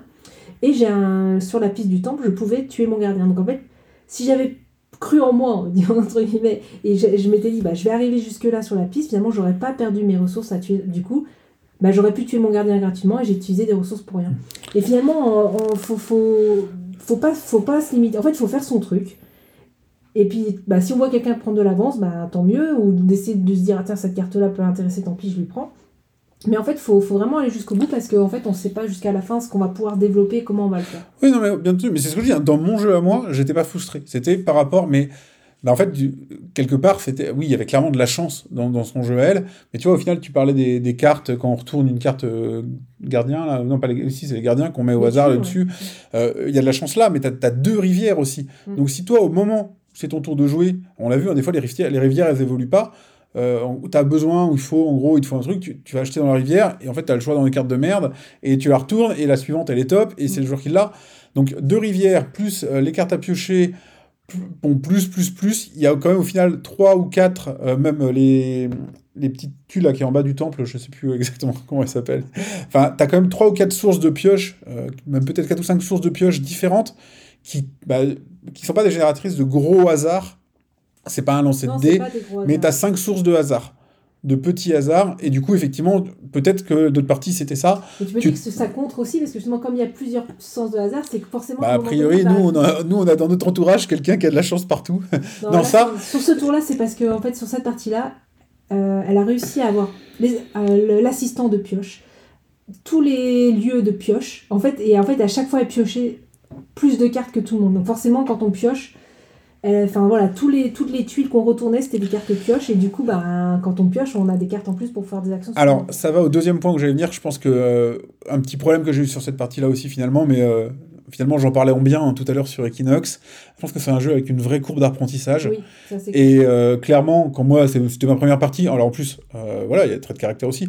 moi, j'aime bien qu'on n'explique pas les règles trop longtemps et j'aime bien apprendre en jouant quand on apprend en il faut accepter qu'on va perdre, hein, bien entendu. Quoi. Et euh, bah, quand il fallait acheter les fameuses tuiles en bas du temple, je disais, tiens, celle-là, elle a l'air sympa. Et euh, bah, une heure après, je me rendais compte que j'avais acheté une tuile qui ne servait à rien du tout. Alors qu'en fait, euh, derrière, celle d'à côté bah, que, euh, que Camille avait acheté, au final, euh, elle était top, elle faisait plein de trucs avec. Quoi, et toi, t'es là, de fait. Ouais, bon, j'achète de la merde depuis le début, en fait. Mm. Donc, tu vois, et t'en parlais en disant, ouais, nous, nos parties, elles sont de plus en plus rapides parce qu'on fait ça, on fait ça. Ouais, donc en fait, il y a une vraie courbe d'apprentissage oui. qui fait que euh, la partie qu'on a fait tous les trois, euh, j'étais le seul à faire ma première partie et je pense que je me suis senti largué à cause de ça aussi. Oui, je faisais des trucs, mais clairement, je me rendais compte que ça combotait pas comme les vôtres parce que j'avais pas la notion des combos et des trucs comme ça, quoi. Et c'est tous les types de jeux d'optimisation. Le, le... sur, euh, mais tu vois, jeux, du coup, j'ai pas envie de rejouer tout de suite maintenant là parce que tu es en train de dire, bah, vous avez fait plein de parties. Et euh, du coup, vous êtes, êtes, vous êtes à quoi? Vous êtes à 10 parties, je vais me pointer à ma deuxième, je vais faire mieux qu'à la première, mais je serai encore à la ramasse, quoi. Bah oui et non, parce que en fait, moi je trouve que on va plus vite dans nos choix parce qu'on sait un peu ce qu'on veut, on, voit, on sait un peu là où on va, mais finalement, je trouve quand je regarde les scores, on n'a pas tant que ça, enfin, je, je vois pas une évolution énorme sur les scores euh, qu'on peut faire en fait. Et même, il y a des fois, euh, il y a une fois, j'ai fait un score de fou, mais là, j'y rejoue, j'y rejoue, je fais des scores à peu près similaires tout le temps. J'ai pas, j'ai pas en tête les écarts de points qu'il y avait dans notre partie. On était à 90, 60 et 65, un truc comme ça. Ah, sur la partie qu'on a fait. Mais euh, non, non, moi, toi, t'étais à 60, moi, j'étais à 65 et 90. Ah ouais, là, toutes les parties que je fais, je suis à 68, 70, 72. Enfin, je reste dans des... Enfin, je reste... Ouais, donc au final, les écarts, les écarts pas si grands. Les écarts étaient pas si grands. Non. Mais tu vois, c'est peut-être justement, enfin, ça rejoint ce que je disais. Du coup, c'est est-ce qu'il est pas trop complexe par rapport, enfin, c'est-à-dire qu'il y a eu beaucoup de tours pour peu d'écart à la fin? Ah, je sais pas. Ah, dans tous les cas, ouais, vraiment à tenter, essayez-le. Et... Mais à la limite, tu vois, ce que j'ai envie de dire, c'est que mon témoignage, justement, euh, permet de nuancer tout le bien que les gens en disent et que quelqu'un sera peut-être un peu moins déçu euh, que ça. Mais je rejouerai, je rejouerai, hein, clairement, la, la question pas là. Par contre, effectivement, là, tout de suite, je vais pas l'acheter. Mm -hmm. Ok, je, bah, je vais présenter euh, un dernier jeu pour moi, qui est un jeu qui t'appartient. Mm. je vais parler de Marvel United. Donc, c'est un jeu de 1 à 4 joueurs, à partir de 14 ans, pour des parties d'environ 40 minutes. C'est un coopératif. Et c'est un jeu de Eric M. Lang. Donc, c'est un américain, donc il doit avoir un deuxième prénom. Qui est l'auteur de Rising Sun et du Parrain. Donc, dans Marvel United, en fait, vous incarnez les héros emblématiques du, euh, de l'univers Marvel qui vont coopérer ensemble, euh, façon MCU, hein, euh, pour arrêter le grand méchant euh, qui, euh, qui veut tuer tout le monde. C'est du Marvel, il hein, n'y a pas, y a pas grand-chose à faire, à dire de, de, plus. Comment, comment on décrirait le mécanisme euh, globalement? On va se rendre dans un lieu. On, ah oui, alors... On a, euh, on a des cartes en main, on a combien 8 au, au total? Ouais. Donc en fait, en On n'a pas tous les mêmes cartes, ouais, avec des pouvoirs, et on va soit se déplacer, soit euh, combattre un méchant qui est sur le lieu où on se bat, soit essayer de sauver des civils, etc. Et plus le pouvoir de notre personnage à nous qui va être différent, qui va être d'aider les autres joueurs ou de taper plus fort. Là, je me rappelle, euh, Hulk, Hulk. Hulk, là qui est tapé, tout le monde tout le temps, quoi. Mais euh, donc voilà. Alors je vais commencer par les, les points positifs. Donc c'est un jeu coopératif qui est vraiment tendu. On est, euh, on, on est tout le temps en train de se dire, Ah, il faut aller là, il faut faire ça. ça- Enfin, il y a une vraie petite sensation de, il se passe toujours un truc dans le jeu, et il faut être, faut être attentif. J'ai trouvé qu'il faut bien prendre conscience aussi des, des asymétries des personnages et des pouvoirs de chacun pour bien les jouer. C'est vrai qu'au début, euh, moi, au tout début de la partie, je fais oh, mon perso, son pouvoir, il est tout nul, euh, j'en vois pas l'intérêt. Et au final, on a gagné grâce à son pouvoir, puisque j'ai pu, je pouvais donner des jetons à d'autres joueurs, et c'est ce qui nous a permis au dernier tour quasiment de, de faire ce qu'il fallait faire. quoi. Mm. Donc euh, j'ai trouvé tendu, j'ai trouvé bien équilibré. Franchement, j'ai pris plaisir à jouer. Et alors pour certains, en point positif, euh, bah, le thème, hein, si vous êtes fan de l'univers Marvel, c'est dans l'univers Marvel. Au niveau des moins, pour moi, le thème. moi, j'aime pas du tout. euh, je suis, alors, je suis, suis pas fan de l'univers Marvel plus que ça. Je trouve qu'ils au- ils auraient pu faire mieux, euh, même pour ce jeu-là. Mais en plus, c'est héros Marvel, mais enfants. Alors vous avez mini Iron Man, euh, mini je sais pas quoi, plein comme ça. Mais la cible, c'est plus un public enfant. hein. Ouais, mais euh, vu que c'est en Amérique et que c'est mis plus de 14 ans, euh, c'est pas des enfants, tu vois. Même... C'est pas, plus de 14 ans. Bah hein. si, c'est mis plus de 14 ans. Ah Ouais. Mais clairement, sans raison. Hein. Et du... Mais même, enfin, je veux dire, même, même à 12 ans, t'as pas envie de jouer avec un, un Iron Man qui ressemble à un bébé. Donc, euh, j'ai pas compris. Donc, moi, je suis pas fan du thème, mais en plus, il est incohérent. Donc, ça m'a pas... vraiment pas transcendé. Limite, c'était un frein, tu vois, quand on a choisi le jeu. Moi, j'avais pas envie d'y jouer parce que c'était Marvel. Au final, j'avais envie d'y jouer parce que c'était un coop. On a joué, j'ai beaucoup aimé le jeu. Mais alors, le thème est, euh, pour moi, raté euh, et même empiré avec cet aspect enfant. Et l'autre aspect euh, vraiment très négatif, enfin, j'en ai parlé, j'en ai parlé sur Equinox, on en a parlé sur Everdell, on en a parlé en ce moment, il y y, a beaucoup de jeux, on en a parlé aussi sur les ruines de Narak. Il y a plein de jeux qui sortent en ce moment qui sont vraiment travaillés, qui ont des belles éditions, où il y a, enfin, les, les éditeurs font vraiment un super boulot. On est dans une époque où, euh, euh, tu vois, à l'époque où j'achetais Dominion ou Carcassonne, on n'achetait pas un jeu parce qu'il était joli, juste Non, parce qu'il était bon. sûr. Et euh, maintenant, les, enfin, Lueur, Lueur, je savais que j'allais l'acheter juste parce qu'il était beau. J'avais pas besoin de savoir que le jeu était bon, quoi. Et donc, il y a plein, plein de super choses qui sont faites. Et là, c'est vraiment une édition de merde. C'est euh, les, les figurines sont n'ont pas de matière, pas de détails. T'es obligé, de elles sont monochromes. Donc t'as des rouges et des bleus, mais t'es obligé de les regarder en détail pour essayer de voir si c'est Iron Man ou si c'est Hulk. C'est à peine si tu vois la différence. J'ai trouvé que c'était Oh. Bon, entre deux, d'accord. mais entre, c'était entre Iron Man et Ant-Man, tu vois, genre un truc comme ça. Enfin, t'es là, tu, tu sais pas lequel est lequel. Vu qu'ils sont tous monochromes, euh, quand ils sont sur le plateau de jeu, t'es tout le temps en train de te demander lequel est ton perso. Enfin, il faudrait les peindre, mais bon, ça, je sais pas faire. Donc, euh, donc les figurines sont pas belles, euh, pas fines et pas faciles à distinguer. Donc, effectivement, c'est peut-être réservé aux mecs qui les peignent, mais dans ce cas-là, fallait faire un caisse, les gars, quoi. Les cartons euh, des plateaux font euh, même pas un millimètre d'épaisseur, c'est c'est vraiment feignant. Enfin, le problème, c'est qu'en fait, ça m'a donné une image bah, de, de comme quand je regarde un Marvel au cinéma, quoi. C'est le, le scénario, on s'en fout. Vu qu'il y a des super-héros, en fait, bah, c'est bon. Donc là, les mecs, ils ont un bon jeu euh, de coop. J'ai pris plaisir à y jouer. Ça, c'est vrai. Mécanisme et tout, tout marche. Et tout le reste autour, ça marche pas. C'est vraiment dommage, ça plombe le, jeu. Moi, c'est ce jeu-là, tu vois, demain, tu me dis, il est réédité euh, sans les figurines, parce que c'est pareil, genre pour gonfler le prix, euh, c'est pas mal, mais sinon, ça sert à rien. Tu me dis, il est réédité de façon plus simple, à moins cher, avec un thème vachement plus, euh, plus rigolo, plus je sais pas. Je pense que je peux être client. Mais là, non. alors, je ai- tu vois, je lui ai mis quand même 6 sur 10, parce que fondamentalement, le jeu est bon. Mais je trouve que vraiment, en 2021, ou s'il est peut-être sorti l'année dernière, ou avant, euh, même 2020, une édition comme ça, c'est du foutage de gueule. C'est vraiment. euh, on, on sent une démarche mercantile derrière l'édition. Donc euh, ça m'a vraiment gêné. Moi, je suis pas totalement d'accord avec toi sur l'édition. Je trouve que. Bah, je trouve que les plateaux, ils auraient été plus épais, ça aurait pas changé grand chose. On a les petits personnages euh, méchants, les petits personnages gentils, il y a des figurines, moi je les trouve pas si catastrophiques. Après, c'est sûr que bah, c'est mieux si c'était pas, hein. ça c'est clair que là elles sont, elles sont unies. euh. Donc, euh, ça, je suis, je suis d'accord. Après, Non, mais même pas peint. Au final, tu auras un meeple en bois de ta couleur, tu saurais mieux ce qui se passe qu'avec ces machins en plastique. euh, Oui, mais le but, c'est qu'il y a un thème, il y a une licence derrière il, quand est, même. il est raté peux- le, le thème. pas, euh, bah après, t'aimes pas de base. mais voilà, je trouve que c'est pas si euh, catastrophique que ça. Je trouve que. Moi, je trouve que ça. C'est pas ça qui. Ça m'a pas choqué, moi. Ça. Après, euh, moi, je, l'ai- je l'ai trouvé d'occasion, donc je me suis dit, j'avais entendu du bien. Je me dis, c'est un jeu qui est assez facile à sortir, qui est pas très long. Un jeu coop. Donc je me suis dit, pourquoi pas, je, je l'essaye. Bon, je le sors très peu finalement. Mais euh, j'ai entendu justement une, dans, dans- dans des critiques une comparaison. Alors, faut pas crier tout de suite. Mais je trouve qu'elle est pas si inintéressante cette comparaison parce qu'on on le. Enfin, j'ai entendu comparer à un mini The Loop.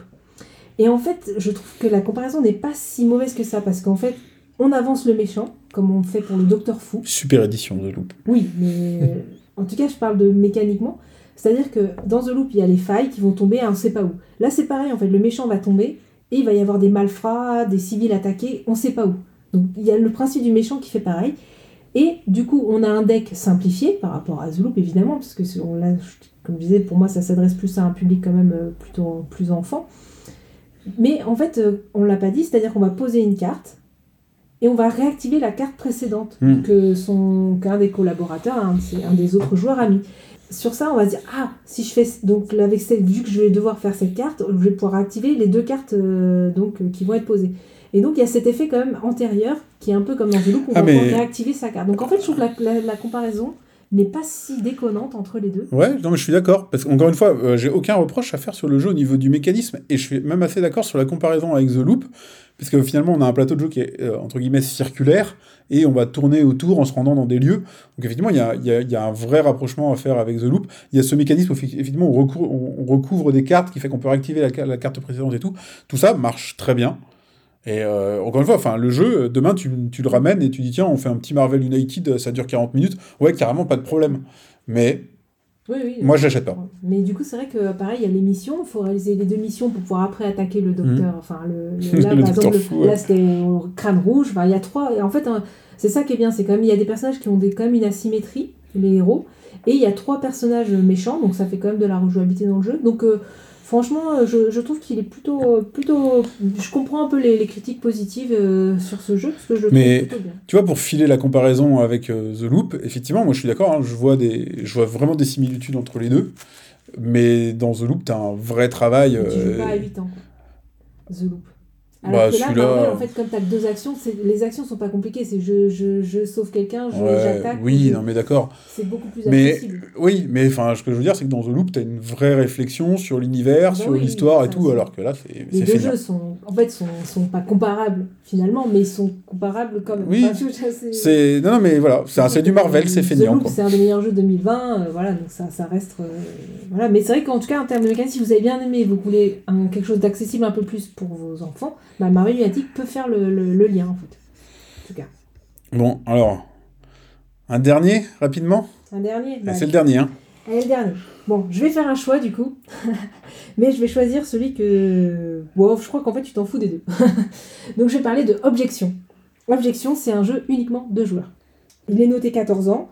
Ça a été euh, euh, écrit par Mike Gray, Girard, pardon, Samuel Bellet et illustré par Vincent Christians. Et d'autres, et du coup, je voilà, j'ai pas tous les noms finalement. Alors, Objection, j'en parle parce que c'est un jeu qui, peut intéresser certains. C'est un jeu d'affrontement. On va dans un tribunal, il va y avoir un jury, il va y avoir des témoins, et il va falloir essayer d'influencer tout ça. Le jeu, en fait, en soi, il va rester très mécanique. Ça peut être un de ses défauts du jeu. Parce que comment on va faire influencer? On va avoir des icônes, plusieurs types d'icônes. Donc, on va avoir un témoin, et un témoin, par exemple, il aura deux icônes. Une icône, euh, je veux dire, globalement, une icône rouge, une icône noire. Moi, dans ma main, je vais avoir des cartes. Je vais avoir mon deck, parce que tu as un deck défendant et un deck attaquant. Mhm. Celui qui. Voilà, la défense et l'attaque. Moi, je vais, si je dois réussir mon procès ou si je dois défendre quelqu'un, bah, je vais pas avoir les mêmes cartes. Donc, déjà, c'est- il y a cette asymétrie quand même qui est intéressante dans le jeu. Donc, et beaucoup de rejouabilité, puisque du coup, su- suivant quel rôle t'es, tu vas pas avoir les mêmes cartes. Il y a trois scénarios dans le, jeu, deux scénarios, pardon, et il y a plein d'extensions là qui, qui sont sorties. Moi, comment je vais faire? J'ai un témoin, il a du rouge, du bleu. Ben, si j'ai une carte qui a du rouge, du bleu, en fait, c'est iconographique. C'est-à-dire que je vais pouvoir mettre cette carte-là parce qu'elle a une icône en commun avec la carte précédente. Et on va pouvoir mettre ces cartes comme ça, successive- successivement, que si elles ont une icône en commun. Donc c'est très mécanique finalement.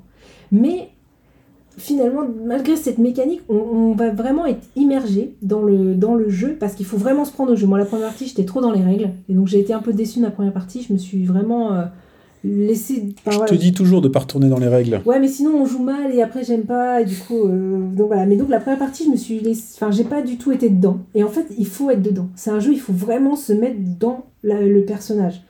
Et après donc ça s'appelle objection parce qu'en fait on a des jetons objection.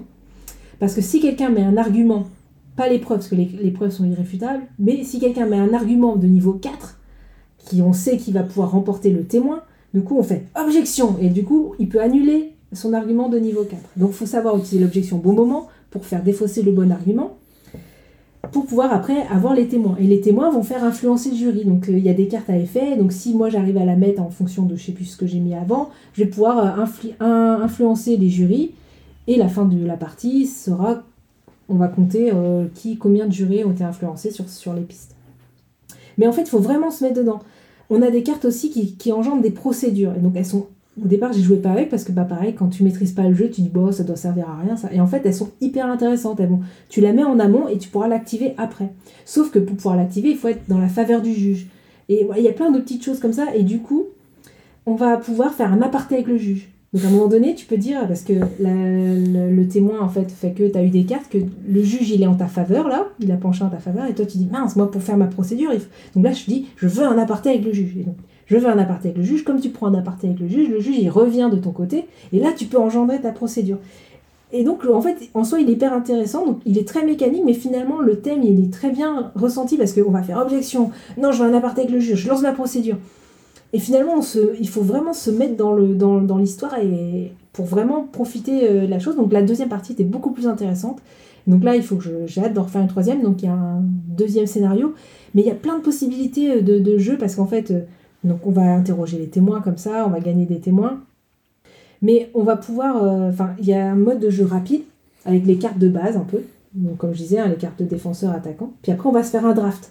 Donc, on a quand même des cartes du scénario. Donc, on a des cartes attaquants, des cartes de base, cartes scénario. Les cartes scénario, on va se les drafter. Donc, est-ce que je garde une bonne carte pour moi? Est-ce que j'enlève une mauvaise carte pour l'adversaire? Et une fois qu'on a créé son paquet, là, on joue. Donc, ces, paquets-là vont changer parce que, par exemple, dans le premier scénario, on peut faire un mode court où il n'y a que quelques cartes du scénario. On peut faire un mode moyen où il y a une partie des cartes mais on peut jouer, par exemple, euh, c'est un truc sur les œuvres d'art, donc il y a une partie euh, moyenne avec des cartes tableaux et une autre partie moyenne avec un autre type de carte. Ou on peut faire la version longue avec les tableaux, les autres avec toutes les cartes ensemble. Et donc, euh, pour chaque scénario, à chaque fois, donc on a plusieurs types de jeux, parce que moi, la première fois, on avait fait une partie courte, donc j'avais pas les tableaux, mais en fait, les cartes tableaux, elles apportent vachement. Donc, la deuxième partie était beaucoup plus intéressante. Par contre, ça reste assez long comme jeu. Mais faut vraiment se mettre dedans et du coup j'ai trouvé vraiment l'intérêt euh, à ce moment-là de se mettre dedans des scénarios et euh, vraiment de, jouer à fond. Non, là, objection, là je prends un aparté. Il faut vraiment jouer avec toutes les possibilités du jeu.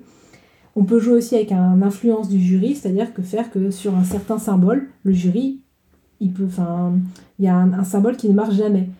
Et donc, franchement, il y a vraiment beaucoup de de dans le jeu. Ouais, il y a plein de petites choses et du coup, je le trouve très intéressant. Mais surtout, je répète encore, il faut vraiment se mettre dedans parce que moi, du coup, j'ai gâché ma première Bon, partie. en, en fait, moi, ça me donne envie de rejouer à Petit meurtre et fait divers au tribunal. Je ne connais pas. Ouais, c'est euh, du. C'est- du jeu de rôle. C'est du jeu de rôle. T'as un qui fait le juge et t'en as les autres qui font les avocats. Faut dé- défendre ton bout de gras et t'as pas plus de règles. Et c'est tout. Mais et après, t'argumentes, quoi. Un truc qui marche bien pour les grandes gueules. Et moi, je m'éclate à ça. Mm.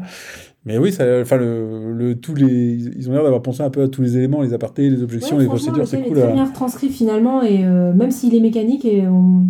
non non, c'est pas plaqué et c'est c'est intéressant à jouer. Ok, bah, ça y est. Bon, on termine là? On part sur qu'est-ce qu'on va Ouais, très rapidement, Très parce que là, on, est, euh, on, on a explosé les- le chrono, quoi. On a explosé chrono. Bah du coup euh, j'ai dû enlever donc euh, euh, la prochaine fois je parlerai de Lost Explorer et de Dunaya. Dunaya qui a un petit coup de cœur aussi là que je viens juste de tester donc franchement j'ai beaucoup aimé, j'ai envie d'y rejouer. Et euh, sur les prochains achats qui vont bientôt arriver et qui sont en précommande là, dans, enfin que je vais précommander, il y a Happy City qui est disponible sur BGA. Petit jeu facile mais euh, il y a un mode famille, un mode expert. dont j'ai entendu euh, beaucoup de bien aussi. Ouais, c'est, ça se joue très vite en fait, c'est addictif, tu rejoues, tu rejoues. Mhm. Enfin, c'est très simple et franchement, c'est, c'est, c'est top. Master of Renaissance, qui est, on dit, un Splendor-like euh, qui a été repoussé, repoussé, et apparemment dans l'univers de Lorenzo le Magnifique, avec un système de taquin. Le taquin, c'est les petites billes qu'on pousse, et quand on la pousse, on va récupérer celle qui sort. Enfin, je sais pas trop, mais en tout cas, ça a l'air top. Il y a. Ouais, mais laisse du suspense là. Il y en a et- trop. et- et un, un jeu que, au départ, j'étais pas intéressée et je crois que je vais craquer. Ça s'appelle Destinies, qui est un jeu narratif que je ne connais pas. Je ne connais pas le jeu de rôle, je ne connais pas le jeu narratif. Puis là, bah, finalement, j'ai vu une- un- le début du prologue jouer et j'avais envie de savoir la suite. Et du coup, je vais sûrement euh, c'est, craquer pour Destinies. Ok. Bon, bah moi, j'hésite à m'acheter euh, les pierres de City. Et je crois que c'est tout. Mais euh, non, non, après, j'ai euh, quelques gros jeux là que je dois essayer avec un collègue. Tricerion, Mm. Vinos. On a quelques. On a, essayé de ressortir nos... on a décidé de ressortir nos gros jeux, et notamment ceux auxquels on ne s'est pas fait jouer. Donc peut-être que pour la prochaine fois, j'aurai j'aurai quelques gros jeux comme ça euh, à présenter. Merci. Ah, euh, j'allais oublier, comme toujours, abonnez-vous au podcast. On est sur iTunes, sur Spotify, sur Deezer, sur toutes les applis de podcast, sur mobile. Euh, Rejoignez-nous sur notre Discord, le lien est dans la description. Et venez échanger avec nous, jeux de société, mais pas que, films, séries, livres. Et comme ça devient difficile de parler de tout, bah, n'hésitez pas, voilà, si vous voulez plus d'infos sur certains jeux qu'on a cités et qu'on n'a pas pu parler, bah, voilà, n'hésitez pas à nous demander. C'est ça. À bientôt. Salut Salut.